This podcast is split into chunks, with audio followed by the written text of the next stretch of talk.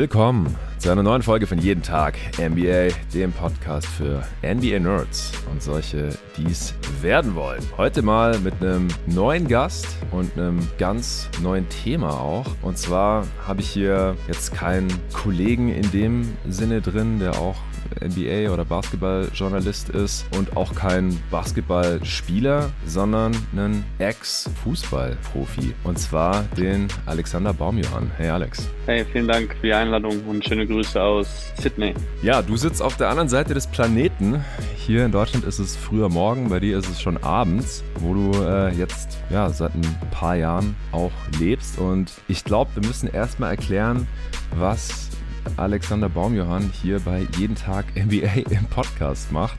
Du warst Fußballprofi in der Bundesliga, dann auch in Brasilien und zuletzt in Australien zum Ende deiner Karriere. Seit 2021 hast du die Karriere dann beendet und du verfolgst jetzt schon seit vielen Jahren aber eher Basketball und die NBA. Ich weiß, dass viele meiner Hörer keine Fußballfans sind. Andere sind es wiederum, die wissen schon, wer du bist. Also auch viele, äh, die auch hier in der Jeden Tag NBA Crew sind, den habe ich ja erzählt, ich nehme mit Alexander Baumjohann einen Podcast auf, nimmst so, ah ja, klar, kenne ich, Schalke, Bayern früher oder Hertha, hier mein äh, Ex-Praktikant Linus hat gemeint, ah ja, hier, Hertha-Legende.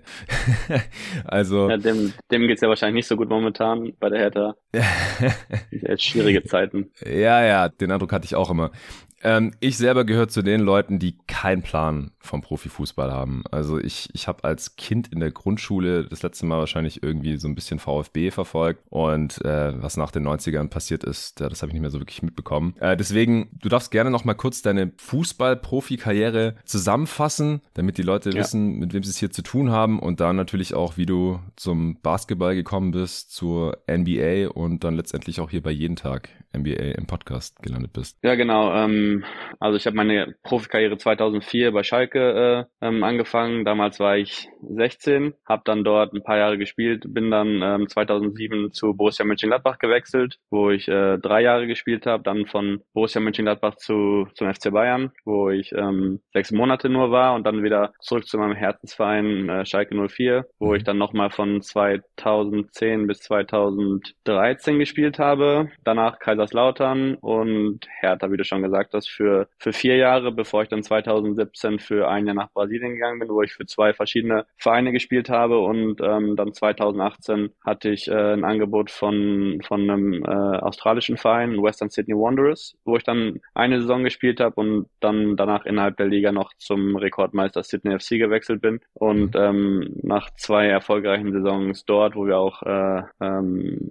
ja, Meister und, äh, und ähm, die Playoffs gewonnen haben, ähm, habe ich dann 2021 meine äh, Schuhe an den Nagel gehangen und äh, ja, bereite mich momentan auf die äh, in Anführungsstrichen zweite Karriere, also die Karriere nach der Karriere vor, die auch äh, weiterhin im, im Fußball sein sollen, aber nicht als Trainer, sondern eher im, im Management. Also ich habe während mhm. meiner Karriere schon angefangen, International Sport Management äh, zu studieren und habe das letztes Jahr abgeschlossen, habe letztes Jahr auch einen Kurs bei der UEFA äh, Academy Academy abgeschlossen, und zwar äh, Certificate in Football Management und mit den beiden abgeschlossenen ähm, Studien oder, oder Kursen ähm, fühle ich mich jetzt bereit und hoffe, dass dann in den nächsten Wochen oder Monaten auch was konkret zu verkünden ist und ich dann irgendwo bei einem Verein als hoffentlich Sportdirektor anfangen werde und die Ruder in die Hand nehmen. Hm, sehr schön. In Australien dann? Oder kannst du da noch nichts Ja, ich glaube erstmal genau. Also es, es gibt ein paar Optionen. Ich glaube, für mich persönlich wäre es gut, hier in Australien anzufangen, äh, weil natürlich im Vergleich zu Europa oder, oder auch äh, die MLS, die jetzt äh, echt im Kommen ist, hier mhm. nicht so ein großer Druck ist und auch kleineres Medien Medieninteresse und gerade in so einer Position, wo es dann natürlich auch um viel Verantwortung geht, wäre es, glaube ich, gut, hier anzufangen. Aber es kann auch sein, dass sich was in, in Europa ergibt. Von daher ähm, schauen wir mal, was die nächsten Wochen und Monate so bringen. Ja, spannend. Also Australien gefällt dir offensichtlich. Ja, super, super. Also vom ersten Tag äh, verliebt in, in das Land und vor allem auch in die Stadt Sydney. Meine Kinder, ich habe zwei, zwei Töchter, die sind jetzt mittlerweile 14 und 10, die gehen ja auf eine mhm. deutsche internationale Schule, äh, die fühlen sich hier super,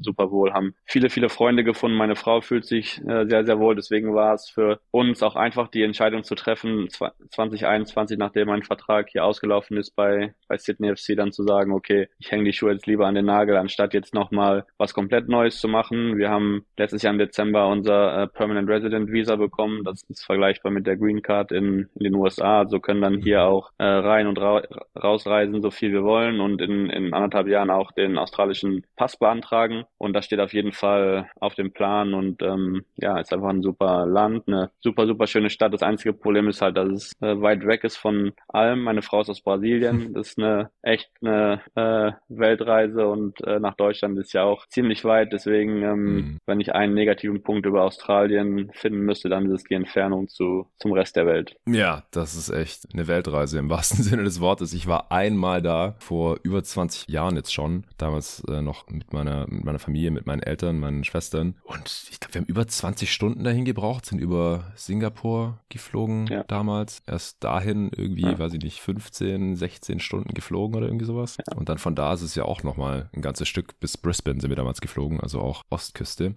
Ja, genau. Ähm, und genau, eins habe ich noch vergessen und bitte. zwar, ähm, was natürlich auch äh, noch sehr wichtig äh, ist, du hast schon angesprochen, äh, ich bin ein riesen Basketball-Fan und auch größerer Basketball-Fan geworden als, äh, als ähm, Fußball-Fan, auch gerade jetzt nach oh. meiner Karriere und äh, da passt es natürlich sehr gut, hier in Australien zu sein, weil die Zeitverschiebung in Richtung USA ist natürlich perfekt. Ich kann hier morgens, äh, den ganzen Morgens, den ganzen Morgen bis mittags ähm, oder ja, frühen Nachmittags äh, fleißig NBA gucken. Ich bin ja ein riesen Golden State Warriors Fan und habe letztes Jahr zum ersten Mal dann auch alle Spiele, würde ich sagen, und dann 99 Prozent aller Spiele live gesehen. Und von daher ist es äh, für mich persönlich auch ein super Ort, äh, um Basketball zu schauen. Ja, das ist natürlich ein Traum im Vergleich zu Europa, wo, wenn man live schauen will, das meistens nachts, statt, ja. nachts stattfindet. So ganz ja. entspannt morgens aufzustehen, ein paar Sachen zu erledigen, dann fangen die Spiele an, dann schaut man sich halt die Spiele live an, die man live sehen möchte und äh, kann, könnte dann danach direkt irgendwie einen Podcast aufnehmen oder so. Das äh, genau. wäre natürlich auch für, für mich ein Riesenvorteil. Wir müssen unbedingt gleich drüber sprechen, wie du vom Profifußball zur NBA gefunden hast, aber vorher gibt's kurz Werbung vom heutigen Sponsor. Merkt ihr das auch? Die Tage werden länger, draußen zwitschert schon der eine oder andere Vogel, die Regular Season geht in die finale Phase und falls ihr selbst Basketball spielt, neigt sich eure Saison dem Ende zu. Es wird Frühling, hier in Berlin hat es zwar heute nochmal geschneit, aber ich spüre es definitiv, dass der Winter endlich zu Ende geht. Bald wird es wieder wärmer draußen, man geht wieder raus. Ich sage jetzt nicht, Summer Bodies are made in the winter. Aber im Grunde will ich darauf hinaus, dass es keinen Grund gibt, auf irgendwas zu warten. Als ich ab Ende Januar auf absehbare Zeit wieder hier in Berlin war, habe ich mich direkt wieder in der lokalen Muckibude angemeldet und werde von Tag zu Tag fitter. Wenn unsere FBL-Saison dann vorbei ist, bin ich ready für die Freiplatz- und Freibad-Saison. Sport und Bewegung im Freien ist aber nur die halbe Miete. Ihr solltet eurem Körper auch die nötigen Nährstoffe zuführen. AG1 von Athletic Greens enthält Vitamine, Mineralstoffe, Botanicals, Bakterienkulturen und weitere Inhaltsstoffe, insgesamt 75 an der Zahl. Alles aus echtem Obst und Gemüse, nichts daran ist synthetisch. Warum nicht einfach die echten Lebensmittel essen, fragst du dich vielleicht. Schaffe ich nicht. Also ich weiß nicht, wie es dir geht, aber ich schaffe das in der nötigen Breite einfach nicht jeden Tag damit ich da selbstbewusst einen Haken dran machen kann. Zum Beispiel Thema Zellerneuerung. Unser Körper besteht aus unzähligen Zellen, die sich ständig erneuern. Muskelzellen täglich, Darmzellen wöchentlich und Blutzellen monatlich. Ausreichend Wasser, eine ausgewogene Ernährung und Bewegung sind wichtige Faktoren für gesunde Zellen. Ein Einfluss auf die Zellerneuerung hat auch oxidativer Stress. AG1 enthält Kupfer, Selen, Zink und die Vitamine B2, Riboflavin und C. Sie tragen dazu bei, die Zellen vor oxidativem Stress zu schützen. Außerdem sind alle Inhaltsstoffe hochqualitativ und mit hoher Bioverfügbarkeit. Das stellt sicher, dass die Inhaltsstoffe auch gut von eurem Körper aufgenommen werden können. Weil Athletic Greens komplett hinter ihrem Produkt stehen, bekommst du folgendes Angebot von mir.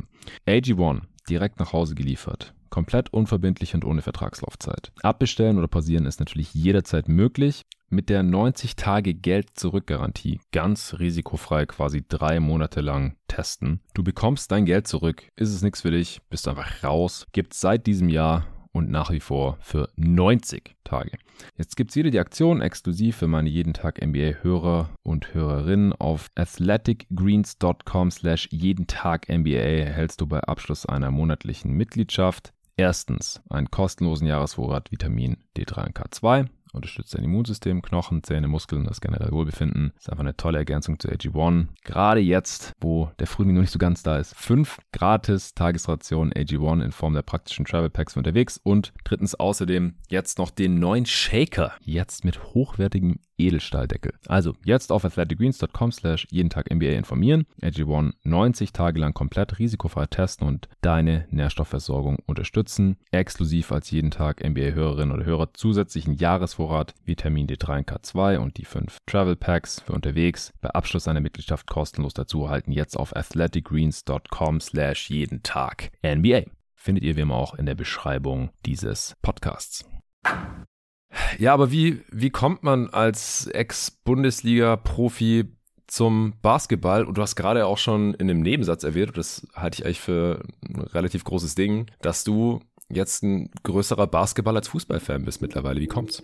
Ja, ich meine, in Deutschland ist ja Fußball immer noch Sport Nummer eins, deswegen hat es mich ein mhm. bisschen gewundert, dass du nie so äh, in Berührung gekommen bist ähm, im Fußball oder halt nicht diese äh, Leidenschaft zum Fußball entwickelt hast. Also da kenne ich wirklich ja. nicht viele. Ja, ich wollte in der Grundschule in Fußballvereinen spielen, aber meine Mutter hatte keinen Bock drauf, mich am Wochenende immer zu den Spielen zu fahren und solche Sachen. Und äh, ja. deswegen blieb es halt so beim, beim Kicken in der Schule und auf der Straße und auf dem Bolzplatz und sowas. Und dann mit 13 oder so bin ich dann halt irgendwie zum Basketball gekommen und dann halt selber immer, also da war ich dann schon alt genug, um irgendwie mit der Bahn in, ins Training zu fahren und solche Sachen. Und dann, ja, habe ich mich an den Basketball verliebt und dann hat sich das mit Fußball relativ schnell erledigt und dann habe ich es auch nicht mehr verfolgt. Also so, so kam das im Prinzip bei mir. Aber wenn meine Mutter damals Ja gesagt hätte, dann würde es jeden Tag im Ehe vielleicht auch gar nicht geben. Also dann wäre ich vielleicht einfach Fußball. Dann, genau, dann hättest du vielleicht eine Karriere gemacht als äh, Profifußballer und äh, Das weiß ich nicht, ob da mein Talent ausreichen würde würde es jetzt hier sitzen an meiner ja, Stelle. Ja, genau. aber, aber, aber mir war es halt äh, komplett andersherum. Meine Mutter hat mich halt damals, als ich drei oder dreieinhalb war, äh, in unserer kleinen Stadt im Ruhrgebiet in Waltrop zum beim Verein angemeldet und ist dann halt mhm. immer mit mir zum Training und auch am Wochenende zu den Spielen gegangen und ich habe dann relativ schnell auch eine riesen Leidenschaft für für Fußball ähm, gefunden und äh, seit ja meinem dritten Lebensjahr dann eigentlich jeden Tag auch Fußball gespielt. Äh, nach der Schule ähm, Rucksack in die Ecke geschmissen auf dem Bolzplatz und dann bin ich auch mit äh, zwölf schon zu in die äh, Jugendakademie zu, zu Schalke gewechselt und äh, da war ja dann eigentlich schon der Plan, auch dort äh, Profi zu werden und das habe ich dann auch Gott sei Dank geschafft und äh, mhm. ja, Basketball ist eigentlich äh, ein bisschen Zufall gewesen früher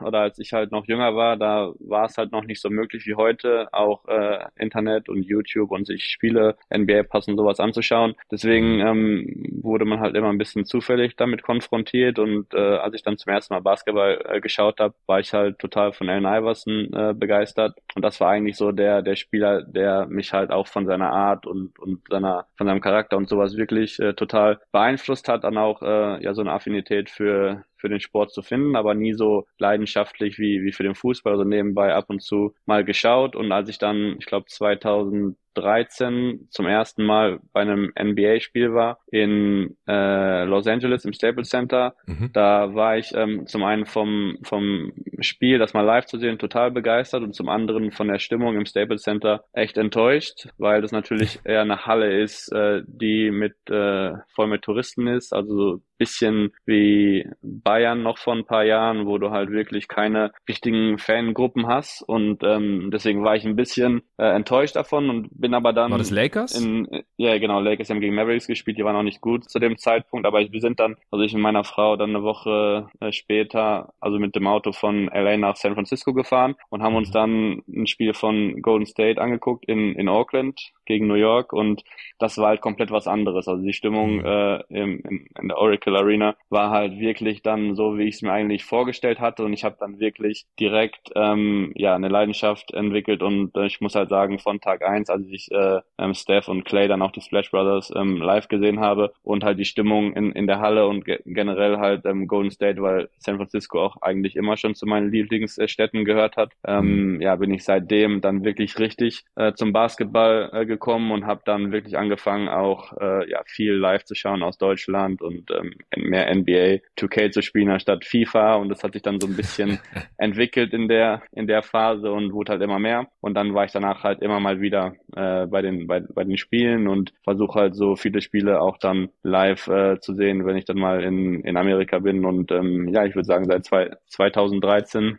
bin ich dann offiziell ein großer äh, Golden State Warriors Fan geworden. Das war sogar noch vor den Erfolgen, also deswegen kann man auch nicht ja, sagen, vor ich dem bin Hype. Bandwagon Fan. Ja, genau, genau, genau. ja, 2013, ich erinnere mich, da war ich auch noch in den USA und äh, da äh, in den Playoffs, da haben die ja zum ersten Mal so ein bisschen für Furore gesorgt. Furore gesorgt, genau, genau. Ja. Aber noch gar nicht das, was, also ich meine, es war ja gar nicht äh, abzusehen, dass irgendwann mal in die Richtung geht, in die es dann äh, auch gegangen ist ab 2015. Ja, da war ja noch Mark Jackson Trainer, Draymond genau. Green hatte noch keine, keinen Rotationsplatz im Prinzip, das war noch so ja. mit David Lee als Starter ja, und so. Ja, und dann haben sie ja Iguodala gesigned, äh, der damals noch bei den Nuggets gezockt hat. Und ja, dann ging es steil nach oben mit Draymond Green als, als Starter und äh, mit Barnes, Steph, der da noch einen Schritt noch, gemacht genau, hat. Genau, und Harrison Barnes haben wir noch gedraftet. Mm. Ähm, also das war dann halt wirklich, ja, eine Erfolgsserie, die dann damals gestartet haben. Und äh, ja, wie gesagt, seitdem bin ich dann wirklich ähm, ein Riesenfan, auch ein größerer Fan, als ich jemals von einem, von einem Fußballclub war. Und das ist auf jeden Fall was Cooles, wenn man dann auch dort in der Halle oder vom, vom Fernseher sitzt und die Spiele verfolgt und wirklich äh, ja hinter hinter einem Team stehen kann. Ja, heftig. Aber das waren jetzt gute zehn Jahre. Ich weiß nicht, ob man bessere zehn Jahre, erste zehn Jahre als NBA-Fan irgendwie erleben könnte. Ich kann es mir eigentlich nicht vorstellen. Also die Warriors sind ja als ja. erfolgreichsten Teams ja. äh, überhaupt, auch all time mit den 73 Siegen der Regular Season, äh, eigentlich immer in den Finals, vier Titel, äh, ja, unglaublich bestimmt. Ja, also auf jeden Fall unglaublich. Und wie du schon sagst, ich glaube, es gibt wenige ähm, ja, Teams, die halt innerhalb zehn, Jahr, zehn Jahre so erfolgreich waren, aber es waren halt auch echt ein paar ähm, Momente dabei, die jetzt nicht so äh, schön waren und auch echt niederschmettern. Also ich meine, ich kann es ja mal kurz erzählen, ich war äh, 2016 mit meiner Frau ähm, im Urlaub in Miami und das war ja die Saison, wo äh, mhm. Golden State äh, 73 Spiele auch gewonnen hat und auch ja. haushoher Favorit und dann standen halt gerade die Finals an gegen Cleveland und die haben die ersten beiden Spiele ähm, zu Hause äh, gewonnen und hätten dann Spiel 3 in, oder genau, das, ich glaube Spiel 3 haben die äh, verloren in Cleveland und dann mhm. ähm, zu Spiel 4 waren wir dann halt in Miami und ich habe einen Freund in Amerika, der relativ gut vernetzt ist im Sport, der in der in meiner alten Berateragentur ähm, angestellt war und habe ihn gefragt, ob er irgendwie jemanden kennt bei Cleveland, bei der äh, Organisation, dass sie mir halt ähm, Tickets besorgen können, dass ich dann von Miami kurz nach Cleveland äh, fliege und mir halt das Spiel 4 anschauen kann. Und das konnte er leider nicht machen machen. Ähm, also er kannte niemanden dort, hat mir aber gesagt, er kennt jemanden bei, bei Golden State, mit dem er mich halt in Kontakt äh, setzen könnte und ähm, hat mir dann eine Nummer weitergeleitet von einem Freund von ihm, der, der dort äh, gearbeitet hat. Und den habe ich dann ähm, angerufen und der hat gesagt, ja, er kann leider auch nichts machen, äh, das Spiel ist ausverkauft, er kann mir halt höchstens sagen, ähm, ich sollte mal bei StubHub oder sowas schauen und er kann mir sagen, ob die äh, Plätze halt gut sind oder ob es sich lohnt, das für den Preis zu kaufen. Und das mhm. war natürlich alles brutal überteuert. Und ich habe dann ja. schon eigentlich damit abgeschlossen und äh, dann hat er mich auf einmal äh, den Abend vor dem Spiel, also vor Spiel 5, angerufen, hat gesagt, er hat mit einem Freund von ihm gesprochen, der eine Loge dort hat und hat ihm meine Situation erklärt und der wird mich und meine Frau halt gerne einladen zum, ah, zum äh, Spiel 5, genau. Und ähm, Golden State hat 3-1 geführt und wir sind dann halt am nächsten Morgen, haben im Last Minute halt Flüge gebucht von Miami nach San Francisco, sind dann morgens hin, ähm, haben im Hotel eingecheckt, dann direkt äh, ähm, in die Halle, es ist ja ein fünf Stunden äh, Flug. Und haben uns dann Spiel äh, fünf angeschaut und die Loge, also es ist unglaublich, also es ist wie im Film, so eine der krassesten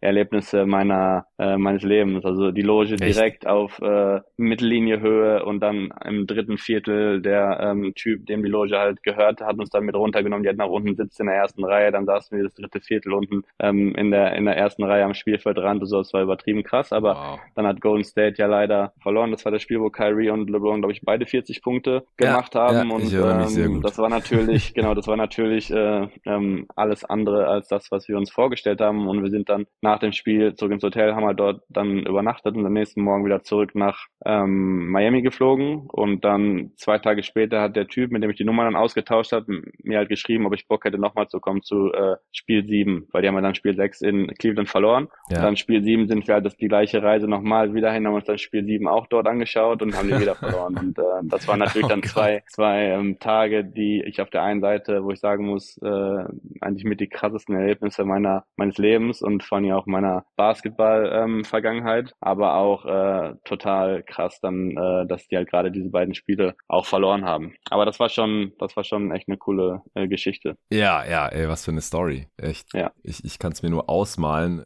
ich, ich kann mich auch noch so gut erinnern an, an diese Finals und vor allem an diese letzten drei Spiele, weil ich war da auch im Urlaub mit meiner Frau und äh, wir waren aber in, in Südfrankreich, also hier in Europa unterwegs, weit, weit weg von Cleveland und Golden State und ich musste aber natürlich diese Spiele sehen, ist ja klar. Ja. Und ich habe dann sogar noch im Urlaub über dieses Spiel 5, wo Kyrie und LeBron jeweils 40 Punkte gemacht haben und die Serie schien ja eigentlich durch, ja, es war 3-1, noch nie war ein Team von 3-1 zurückgekehrt und ob die jetzt Spiel 5 gewinnen. Genau, Draymond war ja gesperrt im Spiel, ne? Ähm, ich glaube, das war halt auch ein Riesenproblem. Äh, das war ja, glaube ich, sein sechstes oder siebtes Tag dann bekommen in den Playoffs vorher in Spiel ähm, ja. drei oder vier, vier genau. In Cleveland, als er mit LeBron sich da angelegt hat. Deswegen hat der ja, Spiel genau. 5 ja verpasst. Ja, schon. Aber also, wie gesagt, ich, ich, ich habe es halt eher so in Erinnerung und damals wahrgenommen, so ja gut, die Serie ist eh durch, ja, 3-1. Ja, zockt Draymond halt nicht mit. Eher noch Ergebnis, Kosmetik. Dann haben halt, ich meine, das war ja ein Blowout-Win, muss man sagen. 112 zu 97 ja. für die Cavs in ja. äh, Oakland damals mit 15 Punkten gewonnen. LeBron und Kyrie halt jeweils 41 Punkte gemacht. Dann habe ich da einen Artikel drüber geschrieben für äh, die Seite, die ich damals mitbetrieben habe, gotoguys.de. Das weiß ich noch sehr genau. Also das Spiel habe ich dann noch ein zweites Mal quasi angeschaut und eben analysiert, so woran lag's, wie haben die Warriors ohne Draymond gespielt, wie haben Kyrie und LeBron gespielt und kann man da jetzt irgendwas rausziehen? Haben die noch eine Chance jetzt hier in Spiel 6 und Spiel 7? Spiel 6 wieder in Cleveland. Klar, das kann man dann gewinnen, aber dann hat man auf einmal Spiel 7 und Spiel 7 ja, da ist ja alles möglich. Ist alles möglich, klar. Spiel 7 habe ich natürlich auch live geschaut. Das habe ich neulich erst hier bei der Live-Show in Berlin nochmal erzählt. Auf dem Campingplatz, ähm, wo es nur direkt am Empfangshäuschen WLAN gab, mitten in der Nacht, habe ich mich auf so ein Bänkchen gesetzt. Meine Frau hat noch irgendwie das erste Viertel oder so mitgeguckt, ist dann so auf meiner Schulter eingepennt. Und ich habe dieses Spiel halt geschaut, wie, wie gebannt äh, in, in Südfrankreich da an der äh, Côte d'Azur im Dunkeln mit meinem, mit meinem Laptop da. Und war halt fast am Ausrasten dann da am Ende natürlich, weil ich habe natürlich hart für die Cavs geroutet im Gegensatz zu dir, weil ich äh, in den Playoffs immer für LeBron äh, war, wenn die, wenn die Suns nicht mitgespielt haben. Oder außer wenn die Suns gegen LeBron gespielt haben, war ich halt immer für das Team, für das LeBron gespielt hat. Und ja. die Suns haben natürlich nie gegen die Cavs oder gegen ein LeBron-Team ran müssen, bis er dann für die Lakers gespielt hat, 2021. Und da habe ich dann auch sehr schnell gemerkt, dass ich dann, wenn diese beiden Teams aufeinandertreffen, sehr, sehr klar im Herzen für die Suns bin. Ja, also diese Serie habe ich auch noch sehr, sehr äh, gut in Erinnerung. Ja, krasse Story auf jeden Fall. Ähm, ja, und ich meine, die waren ja auch, und ganz kurz, die haben ja auch dann, ja. ähm, waren die so sicher, die haben schon äh, die Parade geplant und alles und was sie dann am nächsten Tag nach, nach Spiel 5 äh, da abfeiern und so. Das war halt ähm, wirklich, ja, äh, nicht vorherzusehen. Da hat auch, glaube ich, überhaupt niemand äh, mitgerechnet und derjenige, den ich halt dort kennengelernt habe, der äh, bei Golden State oder bei den Warriors halt in der Organisation damals gearbeitet hat, in noch einer nicht allzu hohen Position, mit dem bin ich halt wirklich seitdem auch sehr eng befreundet und der ist jetzt mittlerweile Vice President of Technology, also schon einer echt hohen Position und äh, deswegen ähm, ja haben wir da auch immer viel Kontakt und er erzählt mir auch immer ein paar Dinge, die man jetzt nicht so in, in den Medien oder aus den Medien hört. Das ist schon ja, interessant. Hast du ein paar Warriors Insight jetzt seither? Das ist natürlich auch sehr cool. als Fan. Ja, ja, Du, du hast vorhin auch schon erwähnt, dass du jetzt letzte Saison quasi alle Spiele live geschaut hast oder überhaupt alle Spiele der Warriors schaust. Also bist du ja auch zu sowas wie einem Warriors-Experten geworden. Das ist, äh, passiert ja eigentlich automatisch, wenn man alle Spiele verfolgt und äh, dann halt so tief drin ist. Wieso schaust du jetzt so viel lieber Basketball als Fußball mittlerweile? Wie viel Fußball schaust du überhaupt noch? Ja, zum einen ist es natürlich äh, hier aus, aus ähm, Australien schwierig, die Bundesliga oder den europäischen Fußball zu verfolgen, auch äh, gerade wegen der ähm, Zeitverschiebung. Also ist jetzt genau umgekehrt. Als ich noch in Deutschland gespielt habe, bin ich halt öfter mal nachts aufgestanden, um mir halt NBA anzuschauen. Und äh, das mache ich jetzt halt nicht. Und das ist, glaube ich, ein Zeichen dafür, dass äh, mir der Fußball jetzt oder Fußball schauen nicht mehr allzu wichtig ist. Natürlich verfolge ich noch auch gerade meine Ex-Vereine und dadurch, dass ich auch meine Zukunft weiterhin im Fußball sehe, auch noch viel Fußball. Aber Fußballspiele generell mir jetzt neu 90 Minuten vom Fernseher live anzuschauen, habe ich eigentlich, äh, nachdem ich dann auch selbst angefangen habe, ja im Profibereich zu spielen, nicht mehr so viel gemacht. Ich meine, wenn man jeden Tag mhm mit dem Sport konfrontiert wird und dann halt auch jeden Tag auf dem Platz steht und egal wo man ist, immer äh, über Fußball redet, dann äh, tut es auch mal gut, so ein bisschen ja abzulenken und äh, nicht dann in seiner Freizeit auch noch Fußball zu schauen. Und ich glaube, da äh, tat es mir auch dann ganz gut, mit äh, Basketball ein anderes äh, Hobby zu finden und mir dann mehr Basketball anzuschauen, um so ein bisschen mich auch vom täglichen All Alltag abzulenken. Ja, und wie fühlt sich das an als Ex-Profisportler oder du warst ja bis vor kurzem noch Profisportler, dann anderen Profisportlern zuzuschauen, die einen ganz anderen Sport spielen. Also du hast als Profi ja wahrscheinlich eine ganz andere Sicht drauf, als es der 0815 Sportfan, der nie selber im, im Profibereich irgendwas gemacht hat oder irgendwie in einer Ballsportart Profi war. Ich kann mir vorstellen, dass du halt dir oft denkst, ah ja, bei denen läuft es so ganz anders als im Fußball. Äh, wie würdest du das beschreiben? Also für mich ist natürlich brutal interessant, auch die Unterschiede zu sehen. Ich, ich sage, ähm, Fußball ist trotzdem äh, Weltsport äh, Nummer eins und ähm, mhm. auch gerade die Bundesliga ist eine der Top drei, Top vier Ligen der Welt. Äh, deswegen kann man das, glaube ich, schon so ein bisschen äh, mit dem Niveau der äh, NBA vergleichen, aber trotzdem mhm. auch äh, dadurch, dass ich jetzt ähm, auch ein paar Leute kennen, die halt ein bisschen tiefer involviert sind und mir da auch ein paar Geschichten erzählen, äh, die man jetzt halt nicht so äh, weiß, wenn man sich das nur im Fernsehen anschaut, ist natürlich schon brutal, was es für Unterschiede äh, gibt, auch generell von den Dynamiken und von den Abläufen der verschiedenen Sportarten. Aber ich glaube, ähm, das hängt auch ein bisschen mit der Mentalität der Länder zusammen. Ich glaube, in Amerika sehen die halt viele Dinge auch ganz anders. Da geht es natürlich auch viel um Marketing und da feiern die halt Dinge ab, die halt in Deutschland äh, ja eher negativ bewertet werden, wenn Spieler, keine Ahnung, ich meine Dennis Schröder, der hat ja in Deutschland auch jetzt kein äh, so gutes äh, Standing, wie ich das mhm. äh, sehe. Wenn er dann halt, keine Ahnung, sich einen goldenen äh, Lambo oder Ferrari oder sowas kauft, dann wird er natürlich in Deutschland in Deutschland äh, dafür kritisiert und in Amerika feiern die halt solche Sachen ab. Deswegen natürlich ähm, äh, ist die Mentalität anders, aber generell ja. äh, ist die sind die Abläufe auch der Spieler äh, komplett anders. Ich meine, wenn man auf dem Platz steht und wenn man Spiele verliert oder Spiele gewinnt, da glaube ich, ist es schon relativ ähnlich. Da kann nämlich, glaube ich, auch gut in die äh, in die Köpfe der Spieler hineinversetzen, auch wenn es mhm. dann mal darum geht, dass Spieler vielleicht weniger Selbstvertrauen haben oder Verletzungen und sowas. Ich glaube, da ist es schon äh, ähnlich wie im Fußball, aber vor allen Dingen so Dinge, dass die Spieler jetzt, wenn die in Auswärtsspielen, bei Auswärtsspielen äh, sind, in der NBA auch eigentlich freien Ausgang haben und nicht mal zusammen essen und solche Geschichten. Also im Fußball ist es halt so, dass du halt komplett abgeschottet wirst und da eigentlich gar keine Berührung oder Berührungspunkte mit der Außenwelt hast, wenn du äh, auf Auswärtsreisen bist. Und von daher hat mich das halt schon gewundert, gerade dass in Amerika die Spieler auch einen noch höheren Bekanntheitsgrad haben als jetzt irgendwelche Bundesligaspieler. Äh, von daher ist es schon äh, krass, da solche Unterschiede zu sehen. Ja, also es wäre in deiner Profifußballkarriere nicht möglich gewesen, das zu machen, was Ja Morant gemacht hat, ja, in, in Denver. Stripclub mit der Knarre rumwedeln auf Instagram Live, weil man gar nicht ins Stripclub gegangen wäre. Also man, man bleibt dann nur unter sich im Hotel oder wie kann man sich das vorstellen? Ja, bestimmt ist der eine oder andere auch mal nach dem Spiel äh, dann irgendwo hingegangen, wo er nicht hingehen sollte. Aber okay. äh, ich glaube, heimlich dass man dann, dann eher oder? versucht, ja, ja, heimlich schon, aber ich, ich glaube, dass man dann eher versucht hat, solche Dinge komplett äh, heimlich zu machen. Und ich glaube, wenn man solche Dinge halt heimlich macht, ist die schlechteste Idee, wenn man dann auf Instagram live geht und äh, dann solche Dinge äh, ähm, postet. Aber ähm, ja, wie ich schon gesagt habe, also im Fußballbereich ist es wirklich so, dass du äh, eigentlich immer mit der Mannschaft zusammen bist, auch gerade im Trainingslager oder in äh, oder bei Auswärtsspielen, selbst bei Heimspielen bist du ja vorm Spiel schon oder die Nacht vorm Spiel schon im, im Hotel und, und konzentrierst dich. Und bei der NBA treffen die sich ja auch ein paar Stunden vorm Spiel. Jeder kommt in seinen eigenen Klamotten und sowas. Und mhm. äh, da schaut man im Fußball ja schon, dass da auch jeder die, die gleichen Anzug oder Trainingsanzug und, und so anhat. Also das ist halt schon wirklich, ist schon ein, andere, ein anderes Level.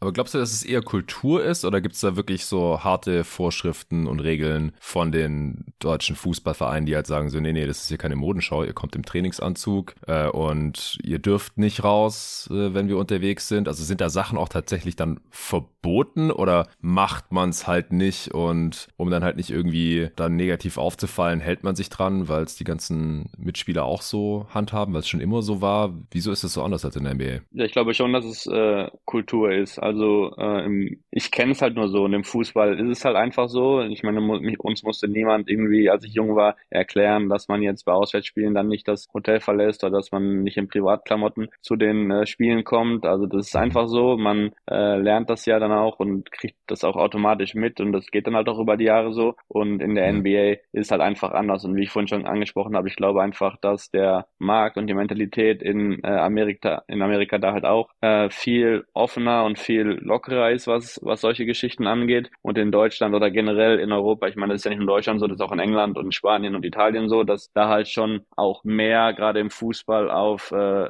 ja das Team ähm, sich konzentriert wird und äh, dass halt jeder wirklich äh, komplett fokussiert sein soll auf äh, auf ähm, den Sport und äh, ja so wenig wie möglich für Nebengeräusche halt sorgen soll. In Brasilien ist es auch so? Ja, in Brasilien sogar noch schlimmer. In, ja, in Brasilien bist du sogar ab und zu zwei Tage vor den Spielen schon äh, im Hotel mit der Mannschaft und die haben da äh, die Hotels auf dem Trainingsgelände, also da hast du eigentlich gar keine Berührungspunkte mit der Außenwelt, wenn es da ähm, näher Richtung Spiele kommt. In Australien ist es ähnlich wie, wie in den USA. Ähm, bei Heimspielen bist du auch, ähm, triffst du dich vor den, vor den Spielen. Auswärts bist du aber dann auch, ähm, ja, auch im Hotel und auch dann zusammen und da siehst du halt auch kaum dass Spieler dann ihr eigenes Ding drehen. Und in, in der NBA oder generell in den äh, US-Sportarten, in der MLS ist glaube ich auch eher lockerer. Ist es dann wirklich so, dass die Spieler dann, keine Ahnung, natürlich mit Security und so, aber bei Auswärtsspielen immer äh, allein unterwegs sind oder äh, dann bei Freunden oder mit Freunden essen und sowas oder Familie kommen dann ins Hotel. Aber so feste Termine gibt's da wenige und äh, im Fußball hast du halt gerade in Deutschland wirklich, bevor du dann in, ins Hotel fährst und nach dem Abschlusstraining kriegst du halt einen Plan mit allen Zeiten, mit allen Terminen und die sind halt alle Pflicht. Hm. Und wie ist es so aus deiner Sicht, äh, was die Spiele an sich angeht? Du hast es ja vorhin schon mal kurz erwähnt, als du erzählt hast, dein erstes NBA-Spiel im Staples Center und dann das zweite in der Oracle Arena damals noch. Das ganze Erlebnis äh, im Prinzip drumherum. Wie würdest du das vergleichen mit einem, mit einem Fußballspiel? Du warst ja damals dann auch sehr schnell angefixt und total begeistert davon, obwohl du ja schon hunderte Male äh, in einer anderen Ballsportart selber auf dem Spielfeld warst. Klar, also ich glaube, von der Leidenschaft und von, von der Stimmung äh, der Fans ist natürlich Fußball was komplett anderes. Ähm, Im Fußball wirst du natürlich viel, viel mehr äh, angefeuert äh, oder auch ähm, ja, ausgebuht. Ähm, das kann ja in beide Richtungen gehen und im Basketball mhm. ist äh, eher so ein bisschen neutral, aber generell muss man schon sagen, dass äh, ein Basketballspiel viel mehr ein Event ist ähm, als jetzt ein Fußballspiel. Beim Fußball geht es wirklich nur äh, meistens um die 90 Minuten und, und beim Basketball geht es halt um, um das Ganze drumherum. Ich glaube, für eine Familie, auch gerade für Kinder, ist es schon was, äh, ja, was jeden begeistert, wo für jeden auch was dabei ist. Aber als ich so ein Spiel dann halt ähm, oder ein NBA-Spiel dann halt, halt live äh, gesehen habe, war für mich das Wichtigste ähm, zu sehen, wie die Abläufe halt sind. Und das kannst du halt nur aus live aus der Halle sehen. Also ich finde beim Basketball ist echt brutal krass, wie groß die Unterschiede sind von äh, einem Spiel äh, im Fernsehen zu schauen und ein Spiel live zu sehen. Also ich glaube, im Fußball ist es jetzt nicht so so ein Riesenunterschied und von daher war ich da wirklich richtig geflasht und äh, habe dann nochmal ein ganz anderes ähm, Gefühl für den Sport bekommen.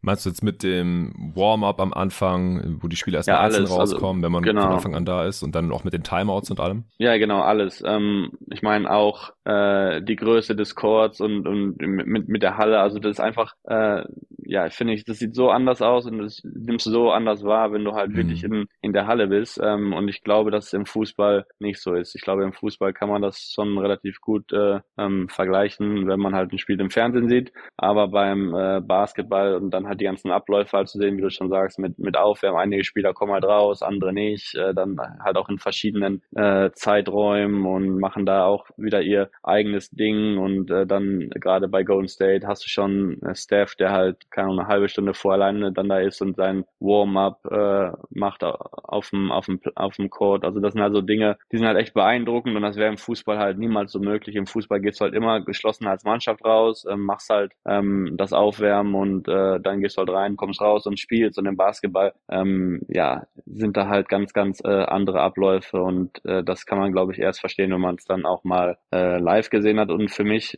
nachdem ich halt, ich meine, damals war ich ja selber noch äh, Profi, mhm. ähm, wenn ich halt weiß, wie im Fußball äh, für mich im, auf höchstem Niveau die Abläufe sind und das dann halt dort zu sehen, ist halt schon ähm, ja echt cool gewesen, so einen Einblick zu bekommen. Ja, du kennst ja jetzt auch den mittlerweile Vice President of Technology. Da bekommst du ja dann auch wahrscheinlich für dich ganz interessante Einblicke, oder? Wie, wie ist es so, Unterschiede zwischen Basketball und Fußball, was halt so die ganze Preparation und Rehab-Möglichkeiten, Trainingsmöglichkeiten, alles, was so drumrum noch abgeht, äh, Vorbereitungen auf die Spiele und so weiter, was du da so mitbekommen hast, wie, wie schätzt du das ein? Ja, auch ähm, alles viel, viel größer in, in der NBA. Ich war letztes mhm. Jahr Jahr äh, auch um diese Zeit, also im, im April in, in San Francisco, habe mir dann auch Spiel 2 angeschaut in, in Round 1 gegen Denver und das war auch für mich das erste Spiel dann in, ähm, in der neuen Arena im äh, Chase Center und mein Freund hat mir dann auch nach dem Spiel ähm, am Tag danach, als die Mannschaft schon nach Denver gereist ist, äh, die äh, Anlage dort gezeigt, also die Halle, ich war dann unten auf dem Court und ähm, die Kabinen und äh, den, das, das Trainingsgelände und so weiter. Das ist halt alles schon nochmal viel, viel ähm, höheres Level als zum Beispiel auch äh, bei Bayern. Ich glaube, dass ähm, Bayern ja auch zu den Top 5 äh, Vereinen von der Größe gehört weltweit. Aber dort ist halt alles viel, viel größer und viel, viel innovativer. Und das war für mich natürlich schon äh, auch äh, ein super Einblick. Aber ähm, ich war auch jetzt im, im Dezember und Januar ähm, nochmal in den USA, habe mir dann auch das Spiel gegen Brooklyn angeschaut, äh, an einen Tag vor meinem Geburtstag im Januar am 22. Mhm. Äh, und dann, dann auch so Geschichten wie, die haben dann halt verloren und einen Tag später ist ähm, Steph Curry dann nach äh, Salt Lake City geflogen für irgendeine Filmpremiere oder so und die hatten zwei Tage später wieder ein Spiel und solche Geschichten, das will halt im Fußball niemals gehen. Und ich glaube, dass äh, gerade in Amerika ja die Leute halt viel, viel offener sind für sowas und ich denke auch, wie du hast angesprochen mit Ja Moran, solche Geschichten im Fußball ähm, wird der, glaube ich, viel, viel ähm, ja, brutaler behandelt werden von den Medien und auch äh, vom, vom Verein oder ähm, ja, von der Liga auch viel, viel länger gesperrt werden, anstatt jetzt nur acht Spiele. Und ich meine, letzten Endes ähm, ist er dann noch glimpflich mit äh, davon gekommen, aber äh, ja, man merkt natürlich schon, dass die NBA auch versucht, die besten Spieler äh, so viel möglich auf dem Court zu halten. Und ich glaube, dass das da jetzt auch eine Riesenrolle gespielt hat. Ja, und was halt auch möglich ist. Also im Prinzip ist die Liga ja Entertainment und das Geld kommt logischerweise durch die Fans rein und deswegen versucht man letztendlich es auch immer den Fans irgendwie recht zu machen. Und wenn jetzt die Fans, und die meisten davon sind halt äh, in den USA, die, die generieren da das meiste Einkommen für die NBA, wenn jetzt halt die meisten davon sagen würden, ja, geht gar nicht, wir wollen den nicht mehr sehen oder so, dann wäre die Sperre wahrscheinlich auch länger als acht Spiele ausgefallen. Aber ich glaube, die Liga hat das halt auch äh, ganz gut im Blick, was sie halt da machen sollten, um halt auch noch als familienfreundliche Liga zu gelten und so und ihren, ja, ihrer sozialen Verantwortung da irgendwie gerecht zu werden und dann auf der anderen Seite aber halt auch, ja, dem Produkt an sich nicht zu sehr zu schaden. Und ich glaube halt, dass die NBA sich das halt auch leisten kann, dass halt viele amerikanische Fans sagen, ja, mein Gott, der hat halt die Knarre von seinem Kumpel kurz genommen, ein bisschen mit der rumgespielt, ist ja nicht so schlimm und der ist jung und hat Geld, dann geht er halt mal feiern und so. Jetzt, ja, acht Spiele ist zehn Prozent der Saison, ist eine gerechte Strafe und ähm, ja, der kann geil danken und ich schaue dem gerne zu, deswegen ist schon cool, dass der jetzt wieder zurück ist. Oder irgendwie so in der Art halt. Ja, man kann ja mal Fehler, genau, man kann ja mal Fehler machen, dass Leute auch dann oder auch so junge Leute gerade eine zweite Chance verdienen, ist natürlich auch, gleich mal bei Ja, ist glaube ich unglücklich, dass in letzter Zeit viele ähm, ja, Eskapaden neben dem Platz ähm, ja, richtig dabei waren und der echt oft ähm, ja, negativ aufgefallen ist. Ich glaube, das hat dann halt auch schon noch mehr eine Rolle gespielt, so äh, für ihn in der Außendarstellung. Aber eins darf man auch nicht vergessen, und da kann ich mich halt auch gut in die Köpfe der Spieler wieder hineinversetzen. Ich meine, viele sind halt echt brutal jung, ne? Und ich meine, 21, 22, 23 verdienen schon Unsummen an Geld und äh, wirklich Medien in, in Amerika ist ja auch nochmal eine ganz äh, andere Nummer als jetzt in Deutschland. Bist halt einer von 450 NBA-Spielern auf der Welt und dann halt sich immer total professionell zu verhalten, ist halt auch nicht einfach. Ich meine, ich war in meiner äh, jungen Karriere oder als ich jung war in meiner Karriere auch ähm, wahrscheinlich das ein oder andere Mal dabei oder habe Fehler begangen oder Dinge, die ich jetzt nicht mehr so machen würde und davon lernt, damit lernt man halt äh, einfach. Aber heutzutage wird es natürlich auch immer schwieriger mit Social Media, mit ähm, mhm. iPhones. Also jeder hat ein Handy, egal was du machst, äh, du bist halt alles äh, direkt auf Kamera und ja. von daher ist es für die jungen Spieler auch äh, viel, viel schwieriger als noch vor 20 Jahren. Ja, ja, du warst ja schon in der Bundesliga, da gab es noch nicht mal das erste iPhone. ja, genau. Aber das, das kam dann, kam dann so mit der genau. Zeit natürlich. Aber was, du hast es gerade so angerissen, was denkst du, was ist der Unterschied zwischen den Medien in den USA und in Deutschland oder Europa? Europa. Ja, zum einen ist die NBA ja schon ja das Maß aller Dinge. In Deutschland hast du ja oder in Europa hast du ja vier, fünf äh, Ligen, die top sind und wenn man dann in einer Liga vielleicht nicht mehr spielt oder aus einer Liga weg will, kann man noch in eine andere gehen. In äh, Amerika ist ja wirklich so, du bist einer von, wie ich schon gesagt habe, 450 NBA-Spielern auf der ganzen Welt und ähm, ich meine, jeder will dahin und von daher hat es natürlich auch riesen Medienandrang. Hm. Jeden Tag laufen äh, diverse Sendungen, wo über alles gesprochen besprochen wird. Jedes Spiel ähm, wird komplett analysiert, äh, jeder Move oder auch gerade jetzt mit keine House of Highlights oder so, egal was du machst, äh, irgend, irgend, irgendwas Negatives oder Positives ist direkt mhm. online und äh, ja, ich glaube in, in generell in, in der Welt, in der wir leben, hat sich das alles verändert, aber ich glaube, dass die NBA da oder generell die Sportarten, ob es auch NFL ist oder ähm, ja, vielleicht NFL und NBA würde ich sagen, die größten in Amerika, ja. ist natürlich dann schon nochmal eine ganz andere Hausnummer als jetzt in der Bundesliga. Und äh, in, in Deutschland hast du keine Ahnung, 85 Millionen Einwohner, die dann davon mitbekommen. Und in Amerika weiß ich nicht, wie viel sind es, 400 oder 500 Millionen Einwohner, weiß ich, ich gar glaub, nicht. Ich aber glaub, 300 irgendwas. oder weniger oder 350 Sollte ich oder so. Ja, auf jeden Fall, genau, auf jeden Fall vier, fünf, vier oder fünfmal mehr als in ähm, in Deutschland und jeder weltweit schaut halt die NBA. Auch gerade hier in Australien sind auch ähm, total Basketball begeistert und äh, da spricht halt die ganze Welt nur von einer Liga, wo jetzt in Deutschland zum Beispiel ähm, ja eigentlich nur die Deutschen äh, wirklich mitbekommen, was in der Bundesliga passiert. Ja, 333 Millionen Einwohner oh ja. haben die Vereinigten oh ja. Staaten. Jetzt gerade nochmal nachgeschaut. Aber Kanada gehört auch noch mit dazu. Ich meine, Kanada ja, stimmt, man muss Kanada noch mit dazu nehmen. Aber ich glaube, Kanada hat weniger Einwohner als Deutschland. Äh, ist alles ein Klick entfernt hier. Wir sitzen ja am Laptop, ich kann kurz nachschauen. Ja, 37 Millionen, also nicht mal halb so viele wie okay. Deutschland. Also 350 ungefähr. Ja, ja, ja, kann man so sehen. Aber ich meine, die NBA ist ja eine globale Liga mittlerweile. Also wenn, wenn jemand irgendwas krass Positives oder Negatives macht, dann bekommen das ja auch die Leute in Europa mit oder ich meine, du sitzt in Australien. China ist ja der zweitwichtigste Markt für die NBA wahrscheinlich nach ja. dem heimischen und so weiter und so fort. Ja, um, um das Thema vielleicht abzuschließen, ich, ich finde es aber schon interessant, dass halt selbst die Grizzlies selber da nicht so wirklich eine Handhabe haben, was ihre Spieler auswärts machen abends. Also dass die denen das halt nicht so wirklich verbieten können oder auch nicht so ins Gewissen ja. reden können, so hey, das macht man nicht, äh, wir sind hier professionell und so. Steven Adams hat ja auch irgendwie so als der Veteran im Team anscheinend so ein, in so einem Players-Only-Meeting mal das Wort ergriffen und danach ist erst diese Morant-Geschichte passiert, ich glaube am nächsten Tag sogar. Und ja, jetzt haben die Grizzlies irgendwie erwogen, dass auf in manchen Auswärtstrips, in manchen Städten, wie zum Beispiel Miami,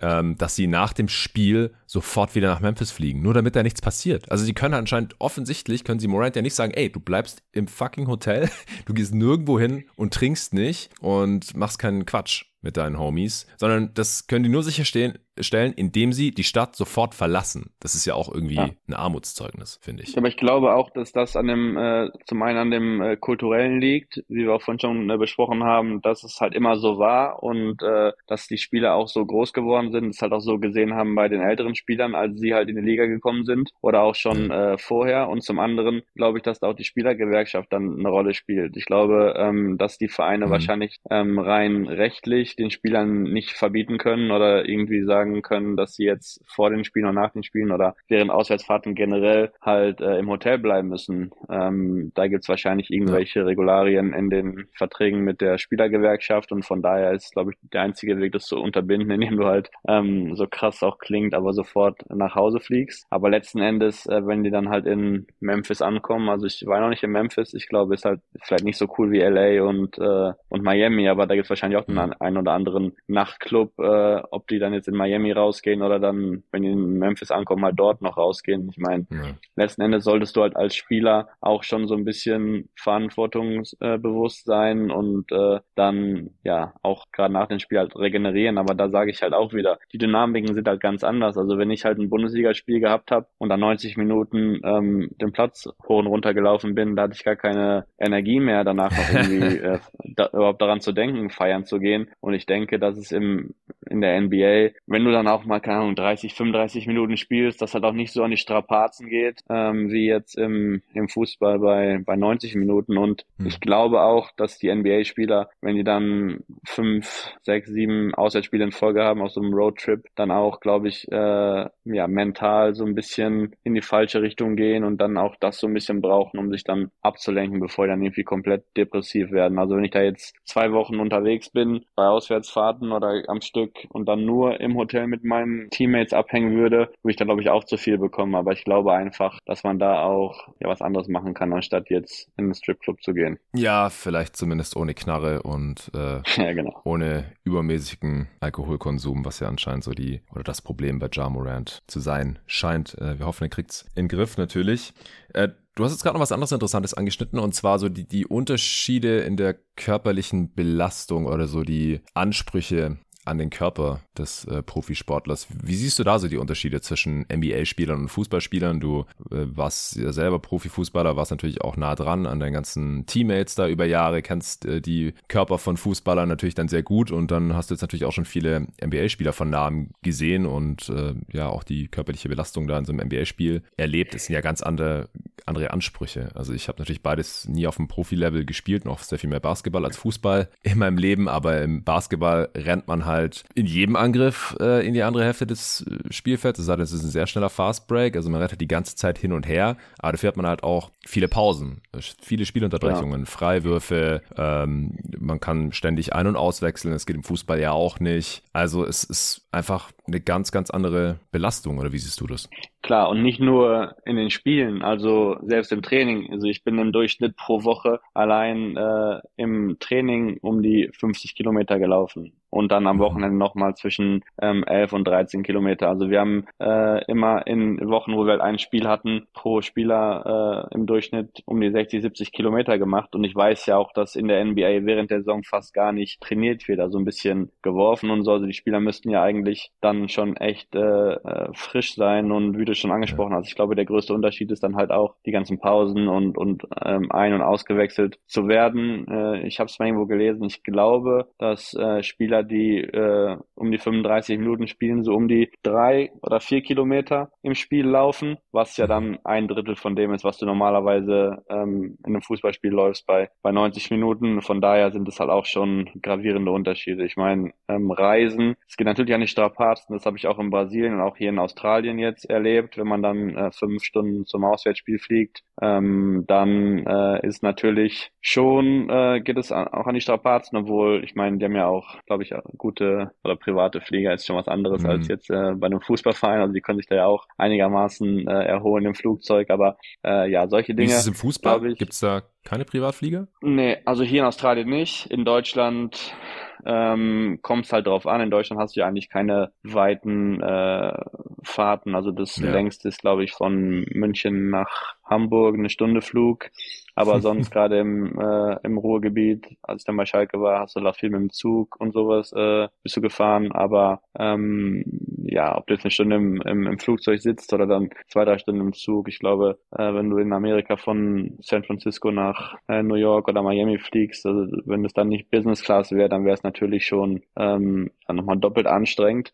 Ja. Aber generell sage ich, ist Fußball halt viel, viel intensiver. Du hast natürlich weniger Spiele, aber ähm, wenn du halt auf die Netto-Spielzeit äh, schaust, dann ähm, bist du im Fußball, glaube ich, schon viel, viel höher dabei als jetzt im Basketball. Auch wenn du halt die ganze Zeit hin und her rennst, aber ähm, ja, mit den ganzen Unterbrechungen ist es, glaube ich, einfacher zu verkraften und zu regenerieren, anstatt äh, 90 Minuten auf dem Platz immer ähm, ja, ready sein zu müssen. Und äh, ja, das ist schon, schon ein Riesenunterschied. Ja, kann ich mir vorstellen. Und die Spieler spielen auch also viel länger. Ich meine, genau. Beim, ja, beim genau, Basketball hast, genau. Beim Basketball hast du ja auch wirklich so, dass die Spieler, ich meine, bei LeBron LeBron jetzt mit äh, 38 oder einige andere auch mit 37, 88, 39 auf dem Niveau noch zu spielen, da hast du ja im Fußball echt wenige und es ist ja nicht nur ähm, das Läuferische, es ist ja auch äh, viel, viel körperlich betonter im, im Fußball, äh, würde ich sagen. Ähm, viel härtere äh, Tacklings und ähm, ich glaube auch, oder ich würde sagen, viel ähm, höheres äh, Verletzungsrisiko. Ich denke auch, dass im mhm. Fußball, äh, kann ich falsch liegen, aber würde ich denken, dass im Fußball auch mehr Verletzungen äh, sind als im Basketball mhm. oder auch vor allem auch längere Verletzungen. Ich meine, ein gutes,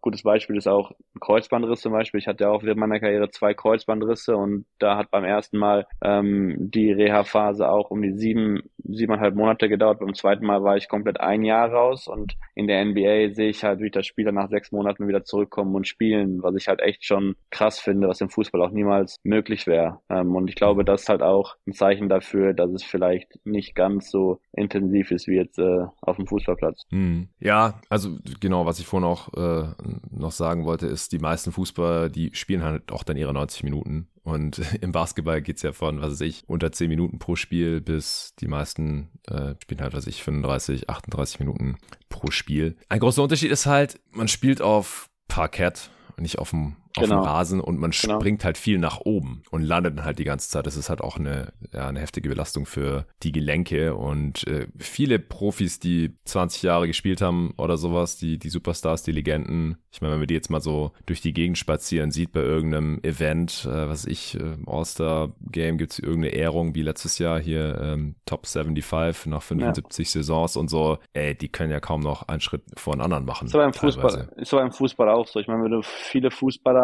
siehst, auch gerade die Älteren, die dann auch während der Karriere nicht so drauf geachtet haben, die können auch äh, meistens nach dem, nach der aktiven Karriere keinen Sport mehr betreiben und humpelt dann rum und so. Also ich glaube, dass mhm. da kein großer Unterschied ist und natürlich ist Parkett schon äh, ein härterer Untergrund, aber auf der anderen Seite weißt du halt auch im Basketball immer, worauf du dich einstellen kannst. Im Fußball hast du natürlich auch noch Wetterbedingungen, die Plätze ja. halt in jedem Stadion, Stadion anders. Du hast halt auch Stadien, wo du halt ähm, Kunstrasen hast, ähm, dann ist der Platz mal nass, mal ist der Platz trocken, mal ist er höher, mal ist er ähm, nicht so hoch, der Platz und ähm, von daher sage ich, ist es auch im Fußball viel, viel schwieriger, äh, das dann halt alles so ähm, ja, zu verarbeiten, anstatt ja, in eine Halle zu kommen, wo der Platz in jeder Halle auf einen Zentimeter genau ähm, gleich groß ist und der Korb gleich äh, hoch hängt und ähm, die Windverhältnisse gleich sind. Und ähm, ich glaube, das ist auch nochmal was, was eine, eine große Rolle spielt ähm, in den Unterschieden. Ja, ja, interessant. Da habe ich noch nie so wirklich drüber nachgedacht, weil ich mir im Leben noch nie Gedanken drüber machen musste,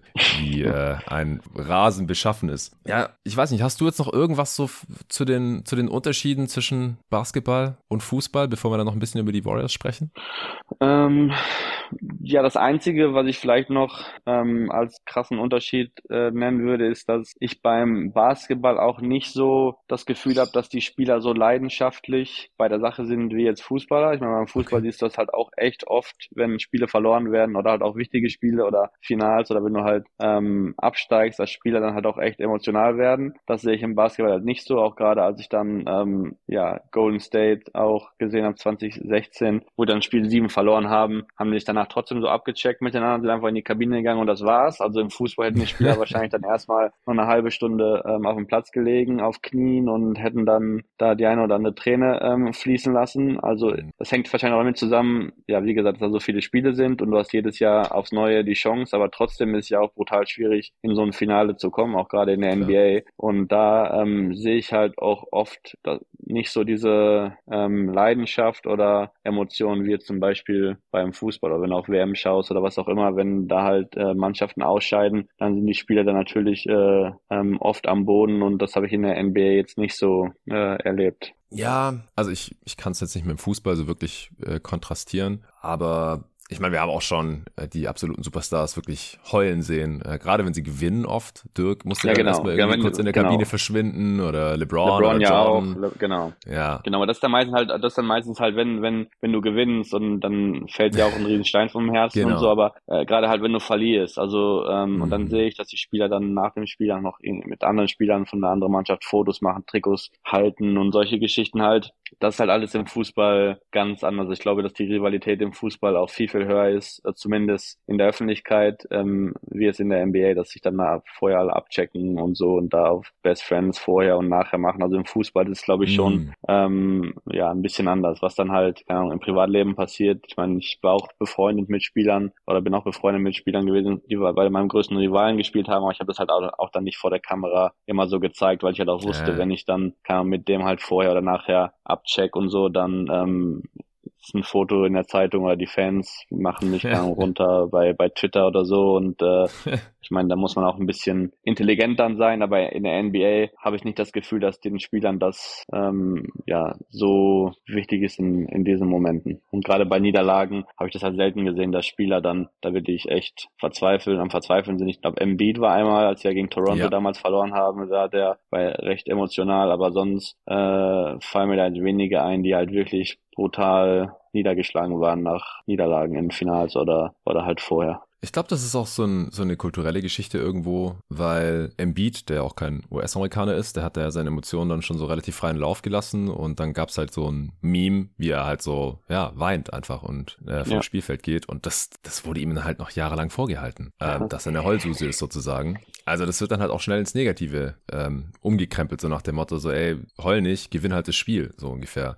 Und im Fußball ist es halt anscheinend viel, viel akzeptierter dann, dass man seinen emotionalen, seinen Emotionen da freien Lauf lässt und dann halt auch äh, trauert, wenn man verliert. Und im, im Basketball ist es nicht so. Und dass die Spieler halt irgendwie so Buddy-Buddy untereinander sind und so, ich glaube, das ist halt auch, weil der Basketball in den USA halt auch irgendwie so ein relativ geschlossenes Ökosystem ist, wo die Spieler sich halt auch schon früh kennenlernen. High School, EYBL und dann äh, auch College oder die, die, die kennen sich halt oft schon seit Jahren und aus dem Team. Das hast du ja in der Bundesliga auch. Genau, das hast du ja in der Bundesliga auch. Da spielst du ja auch mit vielen schon in der Jugend zusammen oder in der Jugendnationalmannschaft oder noch in der A-Nationalmannschaft. Also ich glaube, ähm, okay. dass ja in der, in der NBA nochmal ähm, vielleicht ein bisschen, wie du schon sagst, ein engerer Kreis ist. Aber ähm, ja, trotzdem auch so Dinge wie junge Spieler, die dann halt nach Spielen, wenn du halt auch gerade Spiele verlierst, in der Kabine direkt am Handy sitzen und irgendwie bei Instagram oder Twitter irgendwie checken, was die da geschrieben haben über, über diejenigen und so. Ich meine, das sind halt auch so Dinge, die für mich halt No-Go sind. Und wenn du es halt machen willst, dann machst du zumindest irgendwie heimlich. Aber wenn halt Spieler nach dem Spiel direkt äh, am Handy hängen und halt nach außen hin so zeigen, dass denen es halt ganz egal war, äh, dass du jetzt ein Spiel verloren hast, also das regt mich halt dann schon so ein bisschen auf. Dafür bin ich vielleicht noch ein bisschen alte Schule, weil das halt früher niemals so hätte gemacht werden dürfen von uns, als, als wir halt jung waren. Ich meine, da gab es ja noch keine Handys und so, aber andere Geschichten. Und von daher ist es dann in der NBA natürlich ganz anders. Wenn ich da sehe, dass die Journalisten da sogar sogar in die Kabine gehen dürfen nach den Spielen, um da Interviews zu führen, obwohl die Kabine, also in der Bundesliga eigentlich brutal heilig ist, wo niemand rein darf, außer die eigene mhm. Mannschaft. Also das sind halt schon wirklich sehr, sehr viele Unterschiede, aber wie du schon gesagt hast, ich glaube, da spielt die Kultur und Mentalität der Länder halt schon eine Riesenrolle. Ja, ja, das habe ich auch mitbekommen, dass die ganzen amerikanischen Kollegen während Corona durften die ja dann nicht mehr in die Kabinen und dass die dann äh, alle gesagt haben, ah, das ist so schade, man kriegt nichts mehr mit und die alle quasi dem Ende dieser Restriktion entgegengefiebert haben. Das fand ich schon interessant. Ja. Also ich finde es auch mal ein bisschen komisch. Also die Spieler ziehen sich ja dann auch aus und gehen irgendwie duschen ja, und, und, daneben gibt einer ein Interview. Also, I don't know. Aber ist halt so. Ist normal in der NBA. Äh, dann kommen wir doch jetzt nochmal zu deinem Lieblingsteam, wie du vorhin schon gesagt hast, du schaust da mittlerweile eigentlich alle Spiele, normalerweise auch live, äh, schön irgendwie mittags bei dir zu Hause in, in Sydney ja. und bist auch oft live vor Ort, warst in der Oracle Arena, warst jetzt schon im Chase Center und du hast auch Kontakte in die Organisation und wir haben im Januar ja mal telefoniert und da hast du mir auch schon verraten, dass James Wiseman sehr sicher getradet wird und so, so kam es dann auch. ähm, und dass äh, Kuminga und Moody eher nicht getradet werden und sie spielen auch immer noch für die Warriors.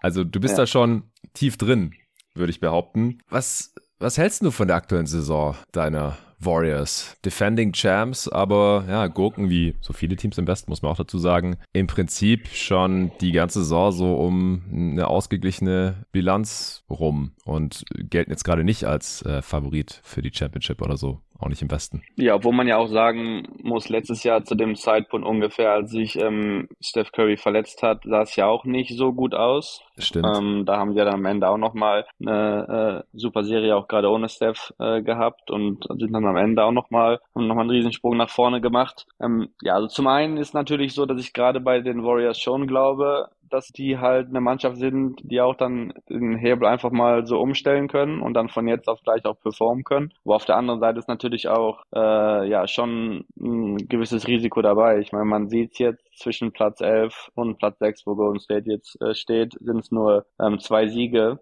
und da kann man auch schnell in, in das Play-in reinrutschen und da hat man ja auch schon gesehen, dass äh, Golden State als siebter oder achter vor, ich glaube, zwei Jahren ähm, dann ausgeschieden sind, erst mit der Niederlage gegen die Lakers und dann, ja. ich glaube, sogar gegen Memphis und ähm, ja. ja, von daher ist es natürlich schon Risiko, äh, da jetzt, äh, dass man da jetzt geht, aber ich bin mir fest aber ich bin fest davon überzeugt, dass wenn auch Wiggins irgendwann jetzt äh, zeitnah zurückkommen sollte und alle fit sind, dass dann spätestens in den Playoffs auch der Schalter umgelegt werden kann und dann ähm, ja auch Golden State wieder zum engeren Favoritenkreis gehört. Ich meine, heute haben sie zum Glück, ich will es nicht spoilern, aber äh, mal wieder auswärts gewonnen, auch wenn auch wenn es nur gegen auch wenn es nur gegen Houston war. Und äh, ja, also man hat ja nie so schlecht gespielt, auch gerade die letzten ähm, Auswärtsspiele hätte man auch ähm, gewinnen können und hat dann immer einmal im letzten Viertel äh, das äh, noch aus der Hand gegeben. Und äh, ja, ich glaube, Clay Thompson ist jetzt weiter ähm, oder wieder näher an seiner Bestform als äh, letztes Jahr zu diesem Zeitpunkt. Curry ist ja. sowieso, ähm, ja, spielt sowieso eine super Saison. Draymond Green spielt auch gut und Jordan Poole ist so ein bisschen, ähm, ja, ich würde schon sagen, so ein kleiner Pflegefall. Äh, ich bin auch echt überzeugt, genau, Sorgenkind oder auch, aber auch Pflegefall. Ich meine,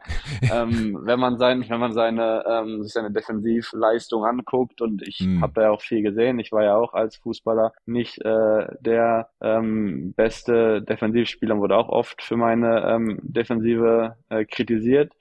Äh, okay. Deswegen kann ich mich auch gut äh, in seine Lage hineinversetzen, auch gerade ja. wenn du halt offensiv äh, so stark bist. Ähm, aber in der NBA kannst du halt nicht mal nicht stehen bleiben. Also da musst du schon zumindest ein bisschen was äh, versuchen und bei dem ist halt echt schon brutal auffällig, dass er ab und zu es halt nicht mal probiert und ich glaube, dass er halt schon echt eine Liability, Liability ist ähm, in der mhm. Defensive und ich glaube auch, wenn er das so weitermacht, dann wird er auch in der Crunch Time, äh, auch gerade in Playoffs, glaube ich, äh, wenig Spielminuten bekommen, weil es auch mit DiVincenzo jemand da ist, der es natürlich viel, viel besser macht. Der offensiv mhm. jetzt nicht so stark ist wie Poole, aber ähm, ja, auch von, von seiner Effektivität, äh, ähm, ich glaube, seine Punkte generell und seine Assists sind höher als letztes Jahr, aber die Quoten sind halt schlechter, auch seine Freiwurfquote ist schlechter, weil er letztes Jahr noch führender in der NBA war. Mhm. Von daher würde ich halt schon sagen, ähm, ja, Sorgenkind und, und bisschen so ein äh, Pflegefall. Und auch diese Geschichte mit Draymond Green vor der Saison, ähm, Natürlich war das äh, vielleicht nicht die beste Maßnahme oder der beste äh, Weg, ihm halt zu zeigen, äh, dass er mal ein bisschen runterkommen sollte. Aber was ich halt auch höre, auch von Leuten, die halt relativ äh, nah ähm, am Team dabei sind, ist, dass er halt schon auch echt äh, polarisiert und ähm, äh, provoziert und dann, äh, glaube ich, auch das eine oder andere Mal schon eine Abreibung verdient hat oder verdient. Ah, okay. Ich meine, jetzt nicht unbedingt ein Faustschlag ins Gesicht, aber ich glaube, dass äh,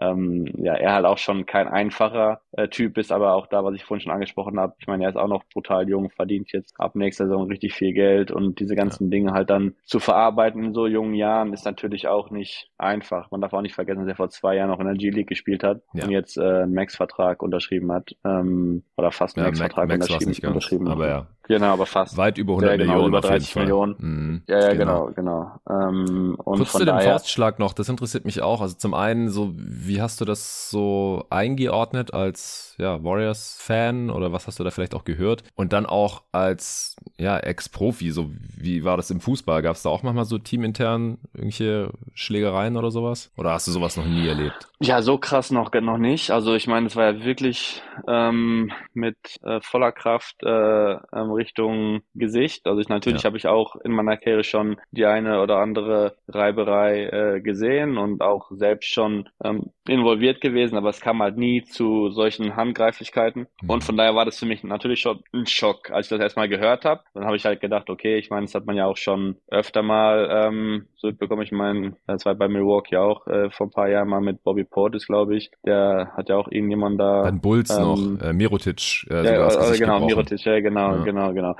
Ähm, also ich habe halt wirklich gedacht, okay, Reiberei und, und gut ist. Und als dann einen Tag später das Video rauskam, musste ich halt schon erstmal schlucken, weil ich zum einen niemals äh, damit gerechnet hätte, dass sowas ähm, gerade bei den Warriors möglich ist, die ja eigentlich immer für äh, diesen Team Spirit und äh, ähm, für ähm, ja diese äh, ja Team ähm, oder gerade das Team waren, was am besten ähm, ja dafür dafür stand, halt ähm, so ein Team Spirit ähm, zu zeigen und äh, dann, dass das halt über, überhaupt noch rausgekommen ist und Jordan Poole und Draymond Green, die hatten ja auch eigentlich immer so eine ähm, Mentoren, also der Draymond Green war immer so ein so ein bisschen Mentor von von Jordan Poole, äh, von daher mhm. hat mich das halt schon in vielen ähm, Punkten äh, ja gewundert und dass sowas dann halt auch rauskommt in so einer Organisation, das muss halt von ihnen halt geleakt worden sein innerhalb ja. des ähm, des Clubs. Und ähm, das war natürlich dann erstmal ein Schock und dann ähm, mit den Medien, wie die halt darüber berichtet haben und jeder ist halt auf den Zug aufgesprungen und es waren dann wirklich ein paar Tage oder Wochen, wo halt keiner mehr über was anderes gesprochen hat, ähm, habe ich halt echt gedacht, dass sowas, ähm, auch gerade das, was Golden State halt ausgemacht hat, ähm, über die Jahre halt schon kaputt machen kann. Aber ich glaube, dass das jetzt explizit nicht ein Grund dafür ist, dass es jetzt auch auswärts nicht so gut läuft. Also ich glaube, dass das relativ schnell dann im Laufe der Saison auch wieder zur Seite gelegt wurde. Ich glaube nicht, dass Draymond und Poole halt ähm, so eine Beziehung haben wie vorher. Aber ähm, innerhalb des Teams kann ich mir nicht vorstellen, dass das jetzt irgendwie noch eine großartige Rolle spielt. Ja, also ist natürlich schwer einzuschätzen von außen. Äh, ich glaube, dass es bei Pool ist auf jeden Fall das größere Problem einfach sein, sein Game, dass er einfach offensiv nicht so gut ist wie in der letzten Saison und defensiv halt nach wie vor ein Problem ist. Also du hast ja vorhin auch schon gesagt, du glaubst nicht, dass er in der Crunch-Time äh, dann immer auf dem Parkett sein wird und so. Und wir haben es ja auch schon gesehen in den Finals gegen die Celtics, hat er ja so 20 Minuten im Schnitt gespielt. Ja. Und was ich halt bei den Warriors als großes Problem sehe, neben den Ausfällen gerade, kommen wir gleich zu, dass sie halt auch einfach nicht mehr so tief sind dass einfach die Veterans, die dann gegangen sind in der Offseason, Klar, die sind jetzt teilweise auch verletzt und hätten sich vielleicht auch bei den Warriors verletzt und dann hätten die jetzt auch nicht helfen können während der Regular Season. Otto Porter Jr. ist out for season. Gary Payton hat wenig für die Blazers gespielt, ist jetzt auch wieder da, aber hat halt noch nicht für die Warriors gespielt. Nemanja Bielica ist nach Europa zurückgegangen. Aber das waren halt alles sehr gut spielbare Wets, ja teilweise auch Starter in den Playoffs, in den Finals. Und die sind alle weggefallen. Die äh, jungen Spieler hätten aufrücken sollen konnten das dann jetzt aber größtenteils nicht. Also Kuminga ist schon ein bisschen besser geworden, kannst auch gerne gleich was dazu sagen. Wiseman halt überhaupt nicht, den hat man dann ja auch relativ schnell aufgegeben. Erst durfte er dann nicht mehr spielen und dann äh, hat man ihn ja letztendlich auch weggetradet, eben effektiv für den verletzten Gary Payton II. Und ja, Moody ist, ist auch kein Spieler, wo man sagen kann, ah ja, der kann die Rolle von Otto Porter Jr. oder sowas jetzt ausfüllen in den Playoffs. Wie, wie siehst du das mit den ganzen jungen Spielern sonst abseits von Pool?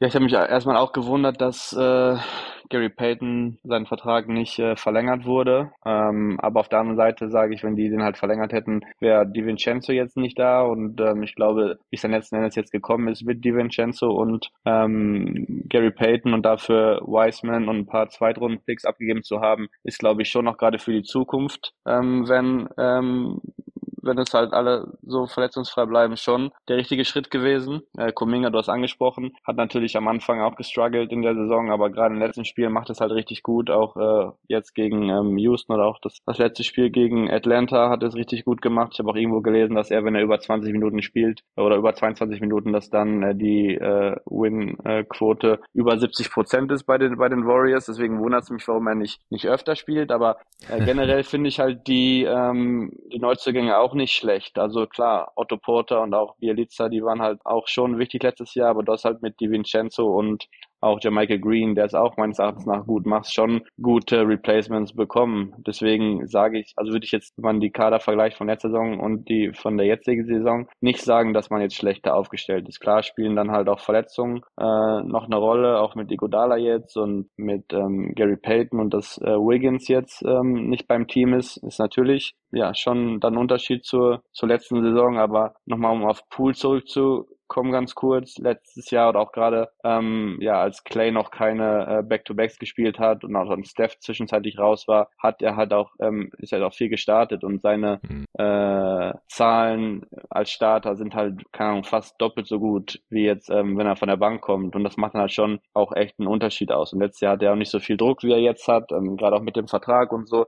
Also ich glaube, insgesamt, ähm, wenn man die Mannschaft jetzt äh, eins zu eins vergleicht und eins zu eins ähm, mit der Mannschaft äh, von der letzten Saison auf dem Papier sieht oder auch mit anderen, ähm, zum Beispiel auch Phoenix äh, sieht, sage ich halt, ist die Mannschaft schon äh, gut genug, um auch das zu leisten oder annähernd das zu leisten, was sie auch letztes Jahr ähm, geleistet haben. Und ich glaube wirklich, dass wenn die halt unter die ersten vier äh, kommen und dann noch Heimrecht haben, was ja auch eigentlich noch möglich ist, dann ja, ähm, ja ist auf jeden Fall äh, mit Golden State zu rechnen, dass sie auch den Titel wieder verteidigen können. Zumal ja auch mit den Teams darüber, gerade Memphis jetzt mit der Morant-Geschichte und Sacramento weiß ich auch nicht, wenn die dann halt wirklich ähm, ja endlich mal nach langer Zeit wieder Playoffs spielen, äh, ob die da halt schon die Erfahrung haben. Ähm, und Phoenix mit Durant weiß man auch nicht, äh, wie sich das äh, entwickelt mit seiner Gesundheit. Von daher glaube ich halt wirklich, dass äh, Golden State schon gut genug ist, um auch dieses Jahr wieder den, den Titel zu holen oder zumindest äh, weit zu kommen. Ja, du hast ja vorhin den, den berühmten Schalter erwähnt, dass sie den dann umlegen können. Also ich glaube, auch wenn die fit sein sollten, also wenn auch Gary Payton dann zurückkommt und in den Playoffs irgendwie spielbar ist, Rotationsspieler und der hat ja auch nicht viel kann. gespielt, genau. Und, und der hat ja auch nicht so viel gespielt in letztes Jahr in den Playoffs. Also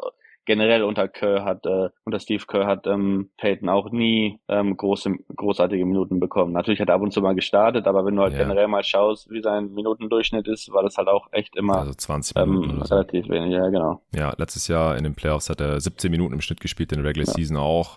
Aber sind halt 16, 17 Minuten, die dann halt jemand anders jetzt spielen musste. Ty Jerome oder so.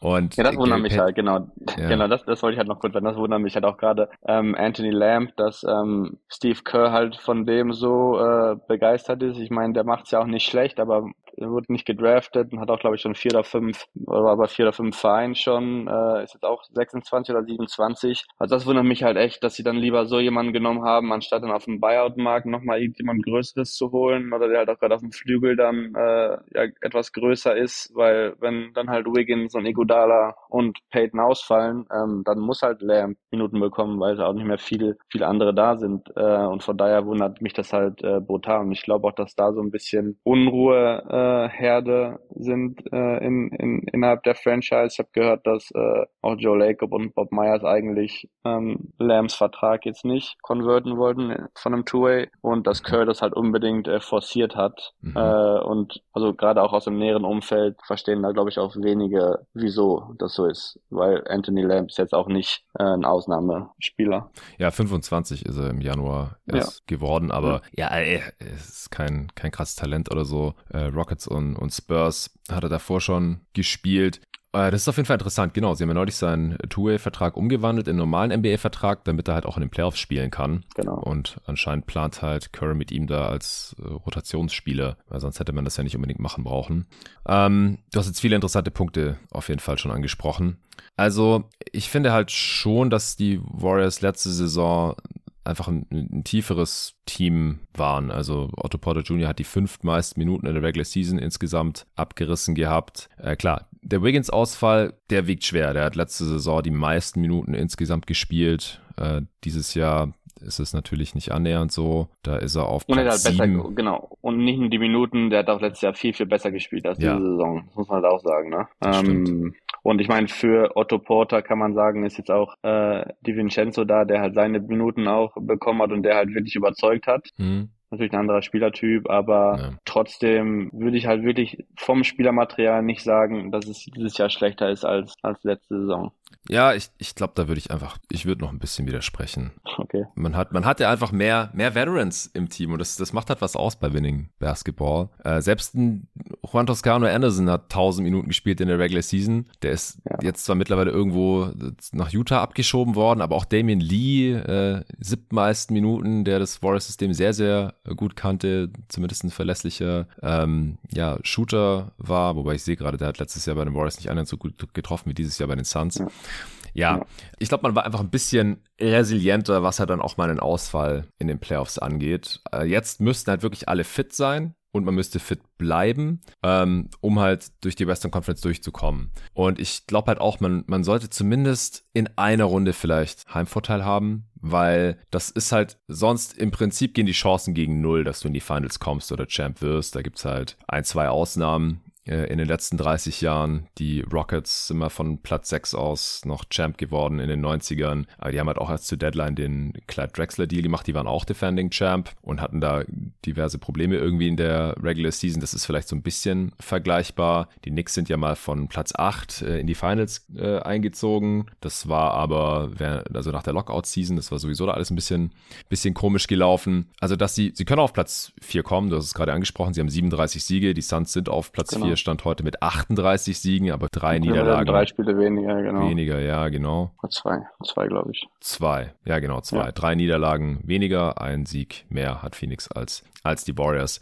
Und dann je nach Matchup. Also ich glaube auch, dass sie in jedem Matchup äh, so weiterkommen können. Weil, also ich glaube, Phoenix ist halt mit KD wahrscheinlich echt eine schwere Aufgabe. Aber ansonsten, ich meine, die Nuggets, ja, letztes Jahr hat Jamal Murray Clippers, gefehlt. Genau, ich will Clippers würde ich sagen. Ich glaube, dass ähm, auch gerade wenn Kawhi und Paul George weiter so spielen wie halt in den letzten Wochen. Ich habe irgendwie gestern so eine Statistik gelesen, deren 20, letzten 20 Spiele, ich glaube Kawhi fast 30 Punkte und ja. äh, 52 Prozent aus dem Feld, 50 Prozent ähm, Dreier und ja. 92 Prozent Freiwurf oder sowas. Also das ist halt ja, echt schon krank, sein. auch gerade nach so einer Verletzung. Ich glaube, dass die Clippers halt schon dann so das gefährlichste Team äh, für die sind. Ähm, weil wie gesagt, Sacramento weiß ich nicht, äh, Memphis, das wäre natürlich interessant. Memphis, die können auch mal, die haben auch mal eine Abreibung wieder verdient. ähm, von daher äh, würde ich mir das schon wünschen. Das wäre auch cool, wenn Memphis Zweiter wird oder so ein Golden oder Dritter und dann Golden State ähm, ja Sechster und dann spielen die gegeneinander und dann sweepen die die oder sowas. Also Memphis kann ich mir auch gar nicht reinziehen, auch wenn die halt wirklich gute Arbeit geleistet haben über die letzten Jahre und auch wirklich ein paar gute Spieler da haben. Aber ähm, ja, so ein Dylan Brooks, äh, das mir dann auch echt schon viel zu viel, solche Geschichten dann da jedes Spiel und sich da mit jedem anzulegen, selbst gegen Curry und so, die halt gar nichts machen und auch gar nicht auf diese Provokation eingehen. Und der noch gar nichts erreicht. Also ich meine, ich würde niemals auf die Idee kommen, jemanden zu provozieren oder äh, keine Ahnung, solche äh, mich so zu benehmen, wenn ich halt ähm, noch nie was erreicht habe. Ähm, nicht als Team und nicht individuell. Deswegen ähm, glaube ich, haben die schon äh, eine Abreibung verdient. Eine Sache, die wir jetzt vorhin gar nicht angesprochen haben, das fällt mir gerade ein. Trash Talk, NBA versus Fußball. Wie schätzt du das ein? Ja, gar nicht. Im Fußball geht es gar nicht. Ich meine, das Feld ist viel zu groß, äh, man läuft sich viel zu selten, ähm, äh, kreuzen sich da die Wege. Also okay. Äh, das geht eigentlich gar nicht. Natürlich hier und da mal was nach einem Foul oder oder sowas, dass man dann äh, jemanden beschimpft, wenn er zu hart reingegangen ist oder sowas. Aber jetzt, dass man nach einem Tor oder nach einem guten Pass oder irgendwas dann irgendwie zu einem anderen Spieler läuft und äh, dem ein paar Worte sagt, oder dann äh, das äh, gibt's im Fußball nicht so. Und ich glaube mhm. auch, dass auch wenn jetzt ein paar vermeintliche Experten wie Kendrick Perkins auch sagen, dass äh, Golden State aufpassen muss und damit aufhören sollte, immer die vier Finger zu zeigen zeigen und sowas. Aber letzten Endes äh, ist die beste Antwort, die du halt geben kannst. Ich meine, ähm, wie gesagt, ich würde mich halt niemals mit jemandem anlegen oder, oder äh, so eine große Klappe zu jemandem haben, der halt so viel erreicht hat. Äh, und ähm, ja, deswegen ähm, glaube ich, sollte Dylan Brooks da mal ein bisschen bisschen ruhiger sein, auch wenn es halt ein Riesenschrei nach Aufmerksamkeit ist und er dadurch jetzt auch äh, ähm, bei einigen Leuten auf dem Radar ist, die ihn halt vorher nicht kannten, weil er durch sein Basketballspielen ja auch nicht so viel für ähm, Furore gesorgt hat, ähm, war das wahrscheinlich sein Hauptziel. Das hat der Patrick Beverly auch in den letzten Jahren ähm, mhm. so ähnlich gemacht. Ja, ich, vielleicht ist ein bisschen Kalkül dahinter, aber ich glaube, es ist auch einfach, er ist, wer er ist, er kommt, kann nicht aus seiner Haut. Ich finde es auch nicht besonders sympathisch. Er hat jetzt auch sein 80, 18. Tag bekommen in dieser Saison. Ja. Äh, also kann, kann fand, wohl auch nicht damit aufhören. Und, und ich fand Memphis echt sympathisch vor äh, ja. ein paar Jahren. Ich habe echt gedacht, die können halt in so eine ähm, äh, Ära halt reinrutschen, dass sie da halt wirklich was Großes aufbauen. Und die haben ja auch, wie ich schon gesagt habe, echt ein paar Spieler mit Riesenqualität, auch Jamorant. Ich, mein, ich finde den auch richtig gut als Spieler und auch als Typ finde ich, ähm, oder fand ich ihn auch immer gut. Auch ich mag halt auch Leute, die halt äh, eine gewisse Persönlichkeit haben. Und ähm, wenn du ihn halt sprechen hörst, merkt man schon, dass er eigentlich auch äh, ja intellektuell ähm, gut dabei ist und auch ähm, relativ intelligent ist im Gegensatz zu anderen. Äh, aber mit seinen Geschichten jetzt und das mhm. mit Dylan Brooks und so, also da tun die sich halt als Franchise auch keinen kein Gefallen. Ähm, und ich meine, es ist ja nicht nur das jetzt, auch letztes Jahr dann schon immer bei Twitter und so, sich dann da mit irgendwelchen anderen anzulegen und auch gerade gegen Golden State und sowas. Also ich glaube, zum einen haben die halt gar nicht die Lobby und zum anderen ähm, glaube ich, kann man da auch echt schon ein bisschen so eine Sympathie verlieren und auch sich selbst zu sehr unter Druck setzen. Ne? Ich meine, wenn die jetzt in der ersten Runde ausscheiden sollten, dann sind die halt die größte Lachnummer der Liga und ähm, ich glaube, die tun sich halt damit keinen Gefallen. Ja, also man das muss dann ganz, halt auch Das sehe ich ganz objektiv und das sehe ich ganz äh, objektiv. Also ich äh, bin da gar nicht, das gar nicht aus der Golden State Brille. Ja, ja, kann man auf jeden Fall so sehen. Also das ist ja immer so ein bisschen die Frage, äh, ab wann darf man die Klappe aufreißen und du bist auf jeden Fall Team, solange man nichts erreicht hat, vor allem nicht gegenüber welchen, die schon was erreicht haben sollte man die Klappe halten. Und ich bin der Meinung, man kann sie vielleicht schon aufreißen, bevor man das erreicht hat, wenn man dann halt auch liefert. Dann ist es natürlich auch geil. Ja. Aber wenn sie das nicht tun, und es sieht jetzt auch nicht so besonders gut aus, Steven Adams immer noch nicht zurück, Brandon Clark ist ein Jahr raus nach seinem Achillessehnenriss. Ja. Die haben schon auch ein paar Typen, die ich total mag, äh, spielerisch. Oder Steven Adams äh, ist mir auch einfach sehr sympathisch, das, was man von ihm ja. so mitbekommt. Desmond Bain finde ich gut. Ja, Triple J hat auch ein, ein sehr, sehr geiles Skillset. Tyus Jones. Ja, äh, Tyus Jones finde ich auch richtig gut, ja, ja. Die haben auf jeden Fall schon ein paar, paar coole Spiele. Aber das wäre natürlich heiß. Chris Warriors äh, in den Playoffs, vielleicht sogar gleich in der ersten Runde. Also diese erste Runde, die wird sowieso, glaube ich, total insane. Also Stand jetzt, man kann ja, wenn man jetzt auf die Standings geht auf NBA.com, äh, seit kurzem, seit ein paar Tagen hat man immer auch das Playoff-Picture schon eingeblendet. Stand jetzt wäre es im 3-6-Matchup Kings gegen Warriors. Ich glaube, das wäre ein offensiv ein absoluter Leckerbissen. Auch Mike Brown gegen sein ja. altes Team. Das wäre super interessant. Barbosa ist ja auch im Coaching-Staff von den Kings zum Beispiel. Ja, und dann Memphis, und dann Memphis, glaube ich, danach in der zweiten Runde. Jetzt in der genau. zweiten, glaube ich, Memphis. Ja, ja, die wären im selben Bracket. Äh, Memphis müsste gegen den Gewinner aus dem 7-8-Matchup dann ran. Das wäre entweder Rückspiel gegen Minnesota, das fände ich auch geil, oder gegen mhm. Dallas mit Doncic und Kyrie. Da könnte auch alles passieren und dann Warriors ja. vielleicht in der zweiten Runde eh wieder gegen Memphis oder gegen Dallas. Das, das wäre einfach schon sehr heftig. Und ja, also wie gesagt, sie können wirklich in jedem Matchup in der Western Conference, auch gegen Denver, auch gegen Phoenix, auch gegen die Clippers, können sie gewinnen, wenn sie selber fit sind. Und wenn ja, KD vielleicht nicht ganz so fit ist oder die Feinabstimmung bei den Suns noch nicht so ganz passt. Monty Wims weiß nicht so genau, wer der fünfte Spieler auf dem Feld sein soll, in welcher Situation. Das äh, zeichnet sich gerade so ein bisschen ab, dass es halt alles irgendwie One-Way-Spieler sind und die, die gut verteidigen können, sind dann offensiv ein Problem. Die, die gut werfen können, sind defensiv ein Problem. Also da bin ich auch als Suns-Fan einfach sehr, sehr gespannt. Und ja, Nuggets Warriors haben wir letztes Jahr erst gesehen. Und klar, die sind dann jetzt offensiv besser. Die müssten dann halt ja. auch ein absolutes Feuerwerk abbrennen aber ich glaube halt, die können immer noch nicht die Warriors verteidigen. Also das, das sehe ich halt wirklich immer noch nicht mit Jokic da in der Mitte und Michael Potter Jr., der dann die ganze Zeit attackiert wurde. Das wird wieder passieren. Da macht dann Jamal Murray halt äh, auch nicht den großen Unterschied aus. Ja, und Bones Highland hat letztes Jahr wirklich gut gespielt in der Runde gegen ähm, Golden State. Ich habe es mm. auch live gesehen. Ähm, der hat ja Jamal Murray da auch so ein bisschen ähm, ersetzt und der hat es echt gut gemacht. Aber ja, ich glaube auch, dass Denver natürlich stärker ist als letztes Jahr. Die haben sich halt auch gut äh, verstanden. Aber ich denke wirklich, dass Clippers oder halt Phoenix, wenn KD fit ist, schon äh, die größ größten äh, Kontrahenten sind für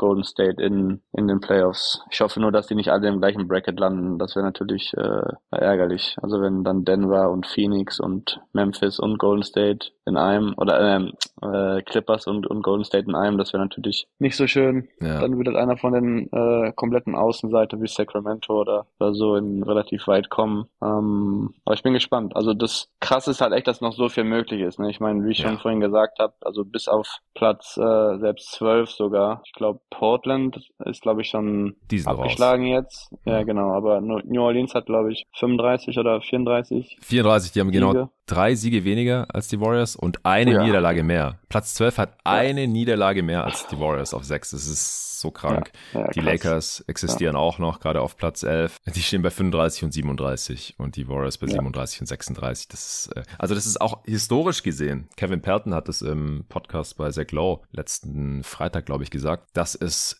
seit dem NBA-ABA-Merger Ende der 70er Jahre noch nie so nah beieinander war alles. Ja, das ist einfach nur krass. Ich bin so gespannt auf die restliche Regular Season, auch aufs Play-In dann schon. Das wird schon richtig geil. Und dann natürlich auch auf die Playoffs. Ähm, also Gary Payton soll nächste Woche reevaluiert werden. Es ist ja erst genau. Mitte März. Jetzt wurde das dann nochmal um eine Woche nach hinten geschoben. Äh, Steph, Clay und Draymond sind ja zur Abwechslung gerade mal alle fit. Haben wir ja, obwohl, so obwohl, obwohl Steph sich heute war so ein Moment dabei, als er John Poole hat halt ähm, hat ein End One bekommen und ist halt hingefallen und mit seinem Kopf gegen Stephs Knie. Oh. ist dann auch raus und gehumpelt und kurz äh, oh, behandelt und so. Also hat er noch weiter gespielt, aber das sah nicht so rund aus. Also ich ich glaube nicht, dass es was Schlimmes ist, aber ich könnte mir halt vorstellen, dass wir vielleicht jetzt auch im nächsten Spiel dann halt irgendwie aussetzt, jetzt äh, morgen oder übermorgen gegen, gegen Dallas. Hm. Also das wäre natürlich Worst Case, aber ich glaube, dass sie da auf gar keinen Fall ein Risiko eingehen werden, äh, ihn da jetzt spielen zu lassen, wenn er da nicht hundertprozentig fit ist. Ja, ja, das, das äh, hoffen wir natürlich, dass es jetzt äh, dann nichts Schlimmeres ist, weil ohne Steph geht halt gar nichts bei den Warriors. Ja, ne? So ehrlich muss man sein. Ja. Ähm, obwohl, was, obwohl die, ja. obwohl die Quote eigentlich nicht schlecht ist ohne ihn. Ich glaube, die äh, haben mehr Spiele gewonnen als verloren. Ja, ich meine jetzt, in, jetzt in hinsichtlich der Playoffs. Ja, genau, Playoffs, oh ja, Playoffs, ja. ja. Äh, was ist denn jetzt mit Wiggins? Also man, man hört ja gar nicht. Also man, es ist einfach nicht bekannt, was jetzt genau Phase ist bei ihm. Was denkst du, wann er zurückkommen wird? Du hast ja vorhin so ein bisschen angedeutet, dass er zu den Playoffs vielleicht wieder da ja, ist. Ja, ich hoffe. Also ähm, es war erst so, äh, ging es rum, dass er wohl gar nicht mehr spielt. Dann hat Bob Myers das wohl nicht äh, bestätigt. Man hört jetzt auch die wildesten Gerüchte. Also ich habe jetzt irgendwie vorgestern so gelesen, dass wohl seine, das Gerücht ging rum, dass seine Frau, was er herausgefunden hat, dass seine Frau ihn mit seinem besten Freund betrogen hat und die beiden Kinder, die er mit seiner Frau hat, gar nicht von ihm werden, sondern von seinem besten Freund. Okay, aber das, das kann ich mir auch nicht vorstellen. Die Frau hat das auch irgendwie dementiert schon bei Twitter oder so, aber konkrete Details, was jetzt äh, da mit ihm ist, also da ist gar nichts äh, rausgekommen. Ähm, mhm. Das ist auch echt verwunderlich. Ne? Normalerweise kommt ja. sowas hier schon relativ schnell raus und er ist jetzt schon fast äh, vier oder fünf Wochen raus. Ich bin gespannt. Also ist auf jeden Fall ein Riesenverlust. Es ist bemerkenswert, dass die Warriors da so dicht halten. Ja. Das deutet für mich halt darauf hin, dass da ähm, irgendwie großes Mitgefühl herrscht mit ihm, dass halt wirklich alle die Fresse halten und sagen, hey, der soll jetzt erstmal gucken, dass er wieder klarkommt. Was auch immer das Problem ist. Also ja. da gab es echt schon, also das Gerücht hatte ich jetzt nicht gehört, will ich jetzt auch nichts zu sagen. Es gab auch Gerüchte zu Krankheiten von irgendwelchen Familienmitgliedern ja, genau. und sowas. Ja. Also genau, so Curry hat nochmal bei einer Pressekonferenz vor kurzem irgendwie gesagt, als er darauf angesprochen wurde, dass äh, ähm, es halt auch wichtigere Dinge gibt als Basketball. Also die wissen wahrscheinlich schon, was da los ist. Ähm, und es muss irgendwas sein, was jetzt nicht mit dem Sport zu tun hat. Und ich glaube nicht, dass es mit einer Verletzung zusammenhängt. Also es muss schon irgendwas krasses sein. Ich meine, selbst wenn jetzt halt irgendwie ein äh, Trauerfall in der Familie oder sowas, ich meine, dann bist du ja normalerweise auch nicht vier oder fünf Wochen raus. Nee, ähm, überhaupt nicht. Ich meine, ist ja auch schon öfter vorgekommen. Ja. Und dann machst du das ja auch nicht so äh, komplett auf heimlich und äh, nee. schottest dich halt ab. Und deswegen ist halt schon echt verwunderlich. Also ich hoffe, dass die Geschichte mit seiner Frau nicht stimmt ja. und dass er dann halt schnell wieder zurück ist, weil ohne ihn wird natürlich echt schon schwierig, auch gerade Richtung Playoffs. Ja, ja wir müssen, glaube ich, langsam zum Ende kommen. Äh, ja. Eine Frage noch, Hast du noch abseits der Warriors irgendwelche Lieblingsspiele? Ja, ich schaue mal gern Damian Lillard an. Der kommt ja auch aus Oakland, also auch aus ah, der ja, Bay Area.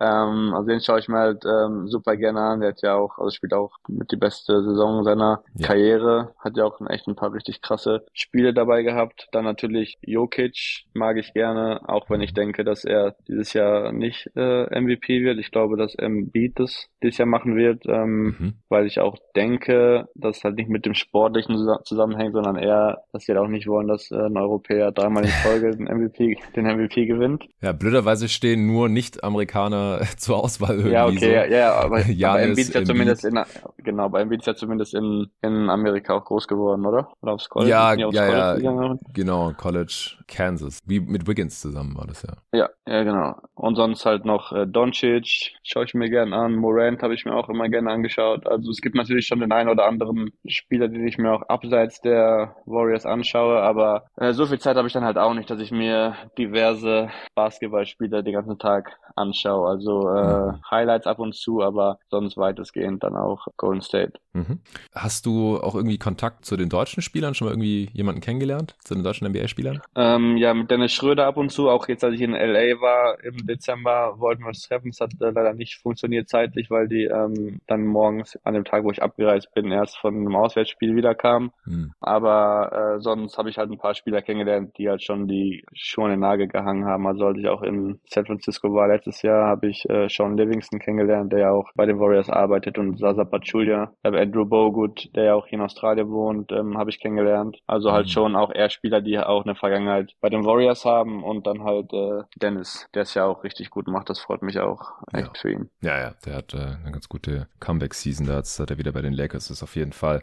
Du hast ja vorhin mal erwähnt, dass du viel 2K zockst. Äh, nimmst du auch mal selber einen Ball in die Hand? Wirst ein paar Körbe oder gehst du irgendwie zocken? Ähm, nee, also hier dann ist ein Basketballplatz, ab und zu halt schon, um ein bisschen zu werfen, aber ähm, spielen äh, richtig jetzt 5 gegen 5 oder sowas nicht. Also ich bin dazu, also ich, ja, zu schlecht, würde ich mal sagen. Also wenn ich halt irgendwas spiele, dann will ich da auch gewinnen und ich weiß, dass ich im Basketball äh, nicht so eine riesen Chance habe zu gewinnen, deswegen spiele ich es halt lieber nicht. Okay. Ich spiele es dann eher auf der Playstation und da würde ich auch sagen, gibt es gibt's, gibt's wenige, die mich schlagen können. Oh, okay, okay. Ja, schade, dass ich, dass ich eine Xbox habe, sonst äh, müssten wir da mal gegeneinander zocken. ja, ja, ja. ja vielleicht klappt es ein andermal. Ja, genau, aber selber Basketball äh, spiele ich nicht, also. Ähm, okay. Gehst du noch mal, mal kicken? Oder auch nicht mehr?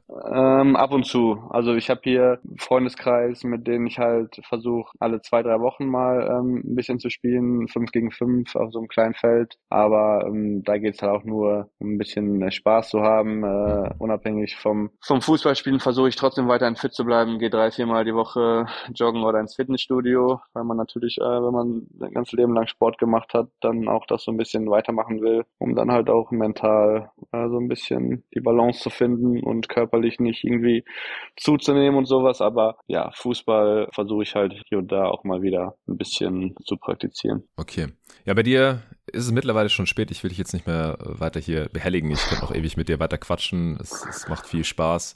Du bist äh, ganz offensichtlich tief in der Materie drin. Und vor allem, ich glaube, dieser Kontrast Fußball versus Basketball oder versus NBA, das fand ich auch super interessant. Ich hoffe, den Hörern ging es genauso, die jetzt nicht Fußball verfolgen. Ich glaube, die, die Fußball verfolgen und dich sowieso schon irgendwie kannten aus der Bundesliga, für die war es gleich doppelt und dreifach interessant. Also gerne Feedback geben zu dieser Folge. Mich würde es dann freuen, wenn es in Zukunft auch mal wieder klappt. Du musst jetzt vielleicht noch kurz erklären, wie du überhaupt jetzt hier bei jeden Tag NBA gelandet bist. Das äh, haben wir bisher noch gar nicht aufgeklärt. Ja, genau. Also zum einen bin ich natürlich äh, ein riesen Fan deines Podcasts und ähm, jetzt auch schon seit längerem. Danke, Mann. Also ich würde sagen, seit, keine gerade seitdem ich jetzt auch hier in Australien bin und immer viele längere Fahrten habe zum Training oder um meine Kinder dann halt zur Schule zu bringen oder abzuholen, auch ähm, viel Podcast höre. Und von daher bin ich, glaube ich, irgendwann mal mit dir über Instagram in Kontakt getreten, wegen Ja. dem Managerspiel. Ja, genau, wegen der Dynasty League, ja. Genau, genau, genau, genau. Aber dann war mir das, glaube ich, da habe ich sogar noch gespielt. Und das war mir das, glaube ich, ein bisschen zu komplex, um, Äh, um dann halt da mich komplett äh, zu committen. Mhm. Und dann irgendwann haben wir dann nochmal geschrieben oder du hast mich dann angehauen, ob äh, ich mal Bock hätte, am Podcast dabei zu sein. Und äh, da habe ich gedacht, natürlich nehme ich das an und äh, fühle mich geehrt, jetzt dabei zu sein.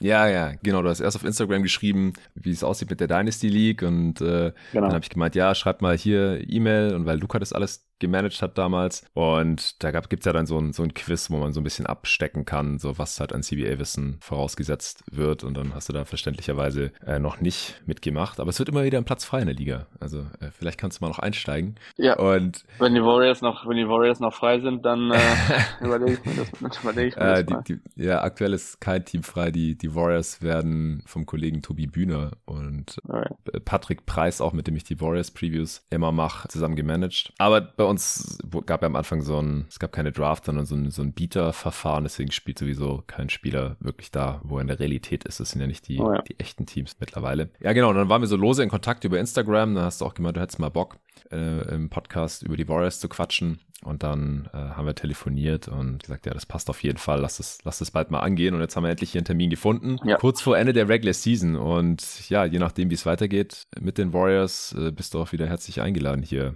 im Pod. Also du kannst ja dann auch sehr entspannt die, die Playoff-Spiele schauen und dann äh, Genau. kannst du ja vielleicht mal wieder vorbeikommen hier nach irgendeiner Playoff-Partie deiner Warriors, gegen wen auch immer sie dann daran müssen. Einmal gerne. Wie gesagt, die Zeit habe ich ja momentan noch, mich auch viel damit zu beschäftigen und äh, auch die Zeit zu investieren, dann mit dir zu sprechen. Deswegen immer wieder gerne. Nice. Ich werde weiterhin fleißig deinen, deinen Podcast hören und hoffentlich schön wäre es ja, wenn sich dann deine Phoenix Suns gegen meine Golden State Warriors im Finale sehen und dann wird auch vielleicht KD endlich mal sein Homecoming Tribute in San Francisco bekommen. Ich meine, Mm.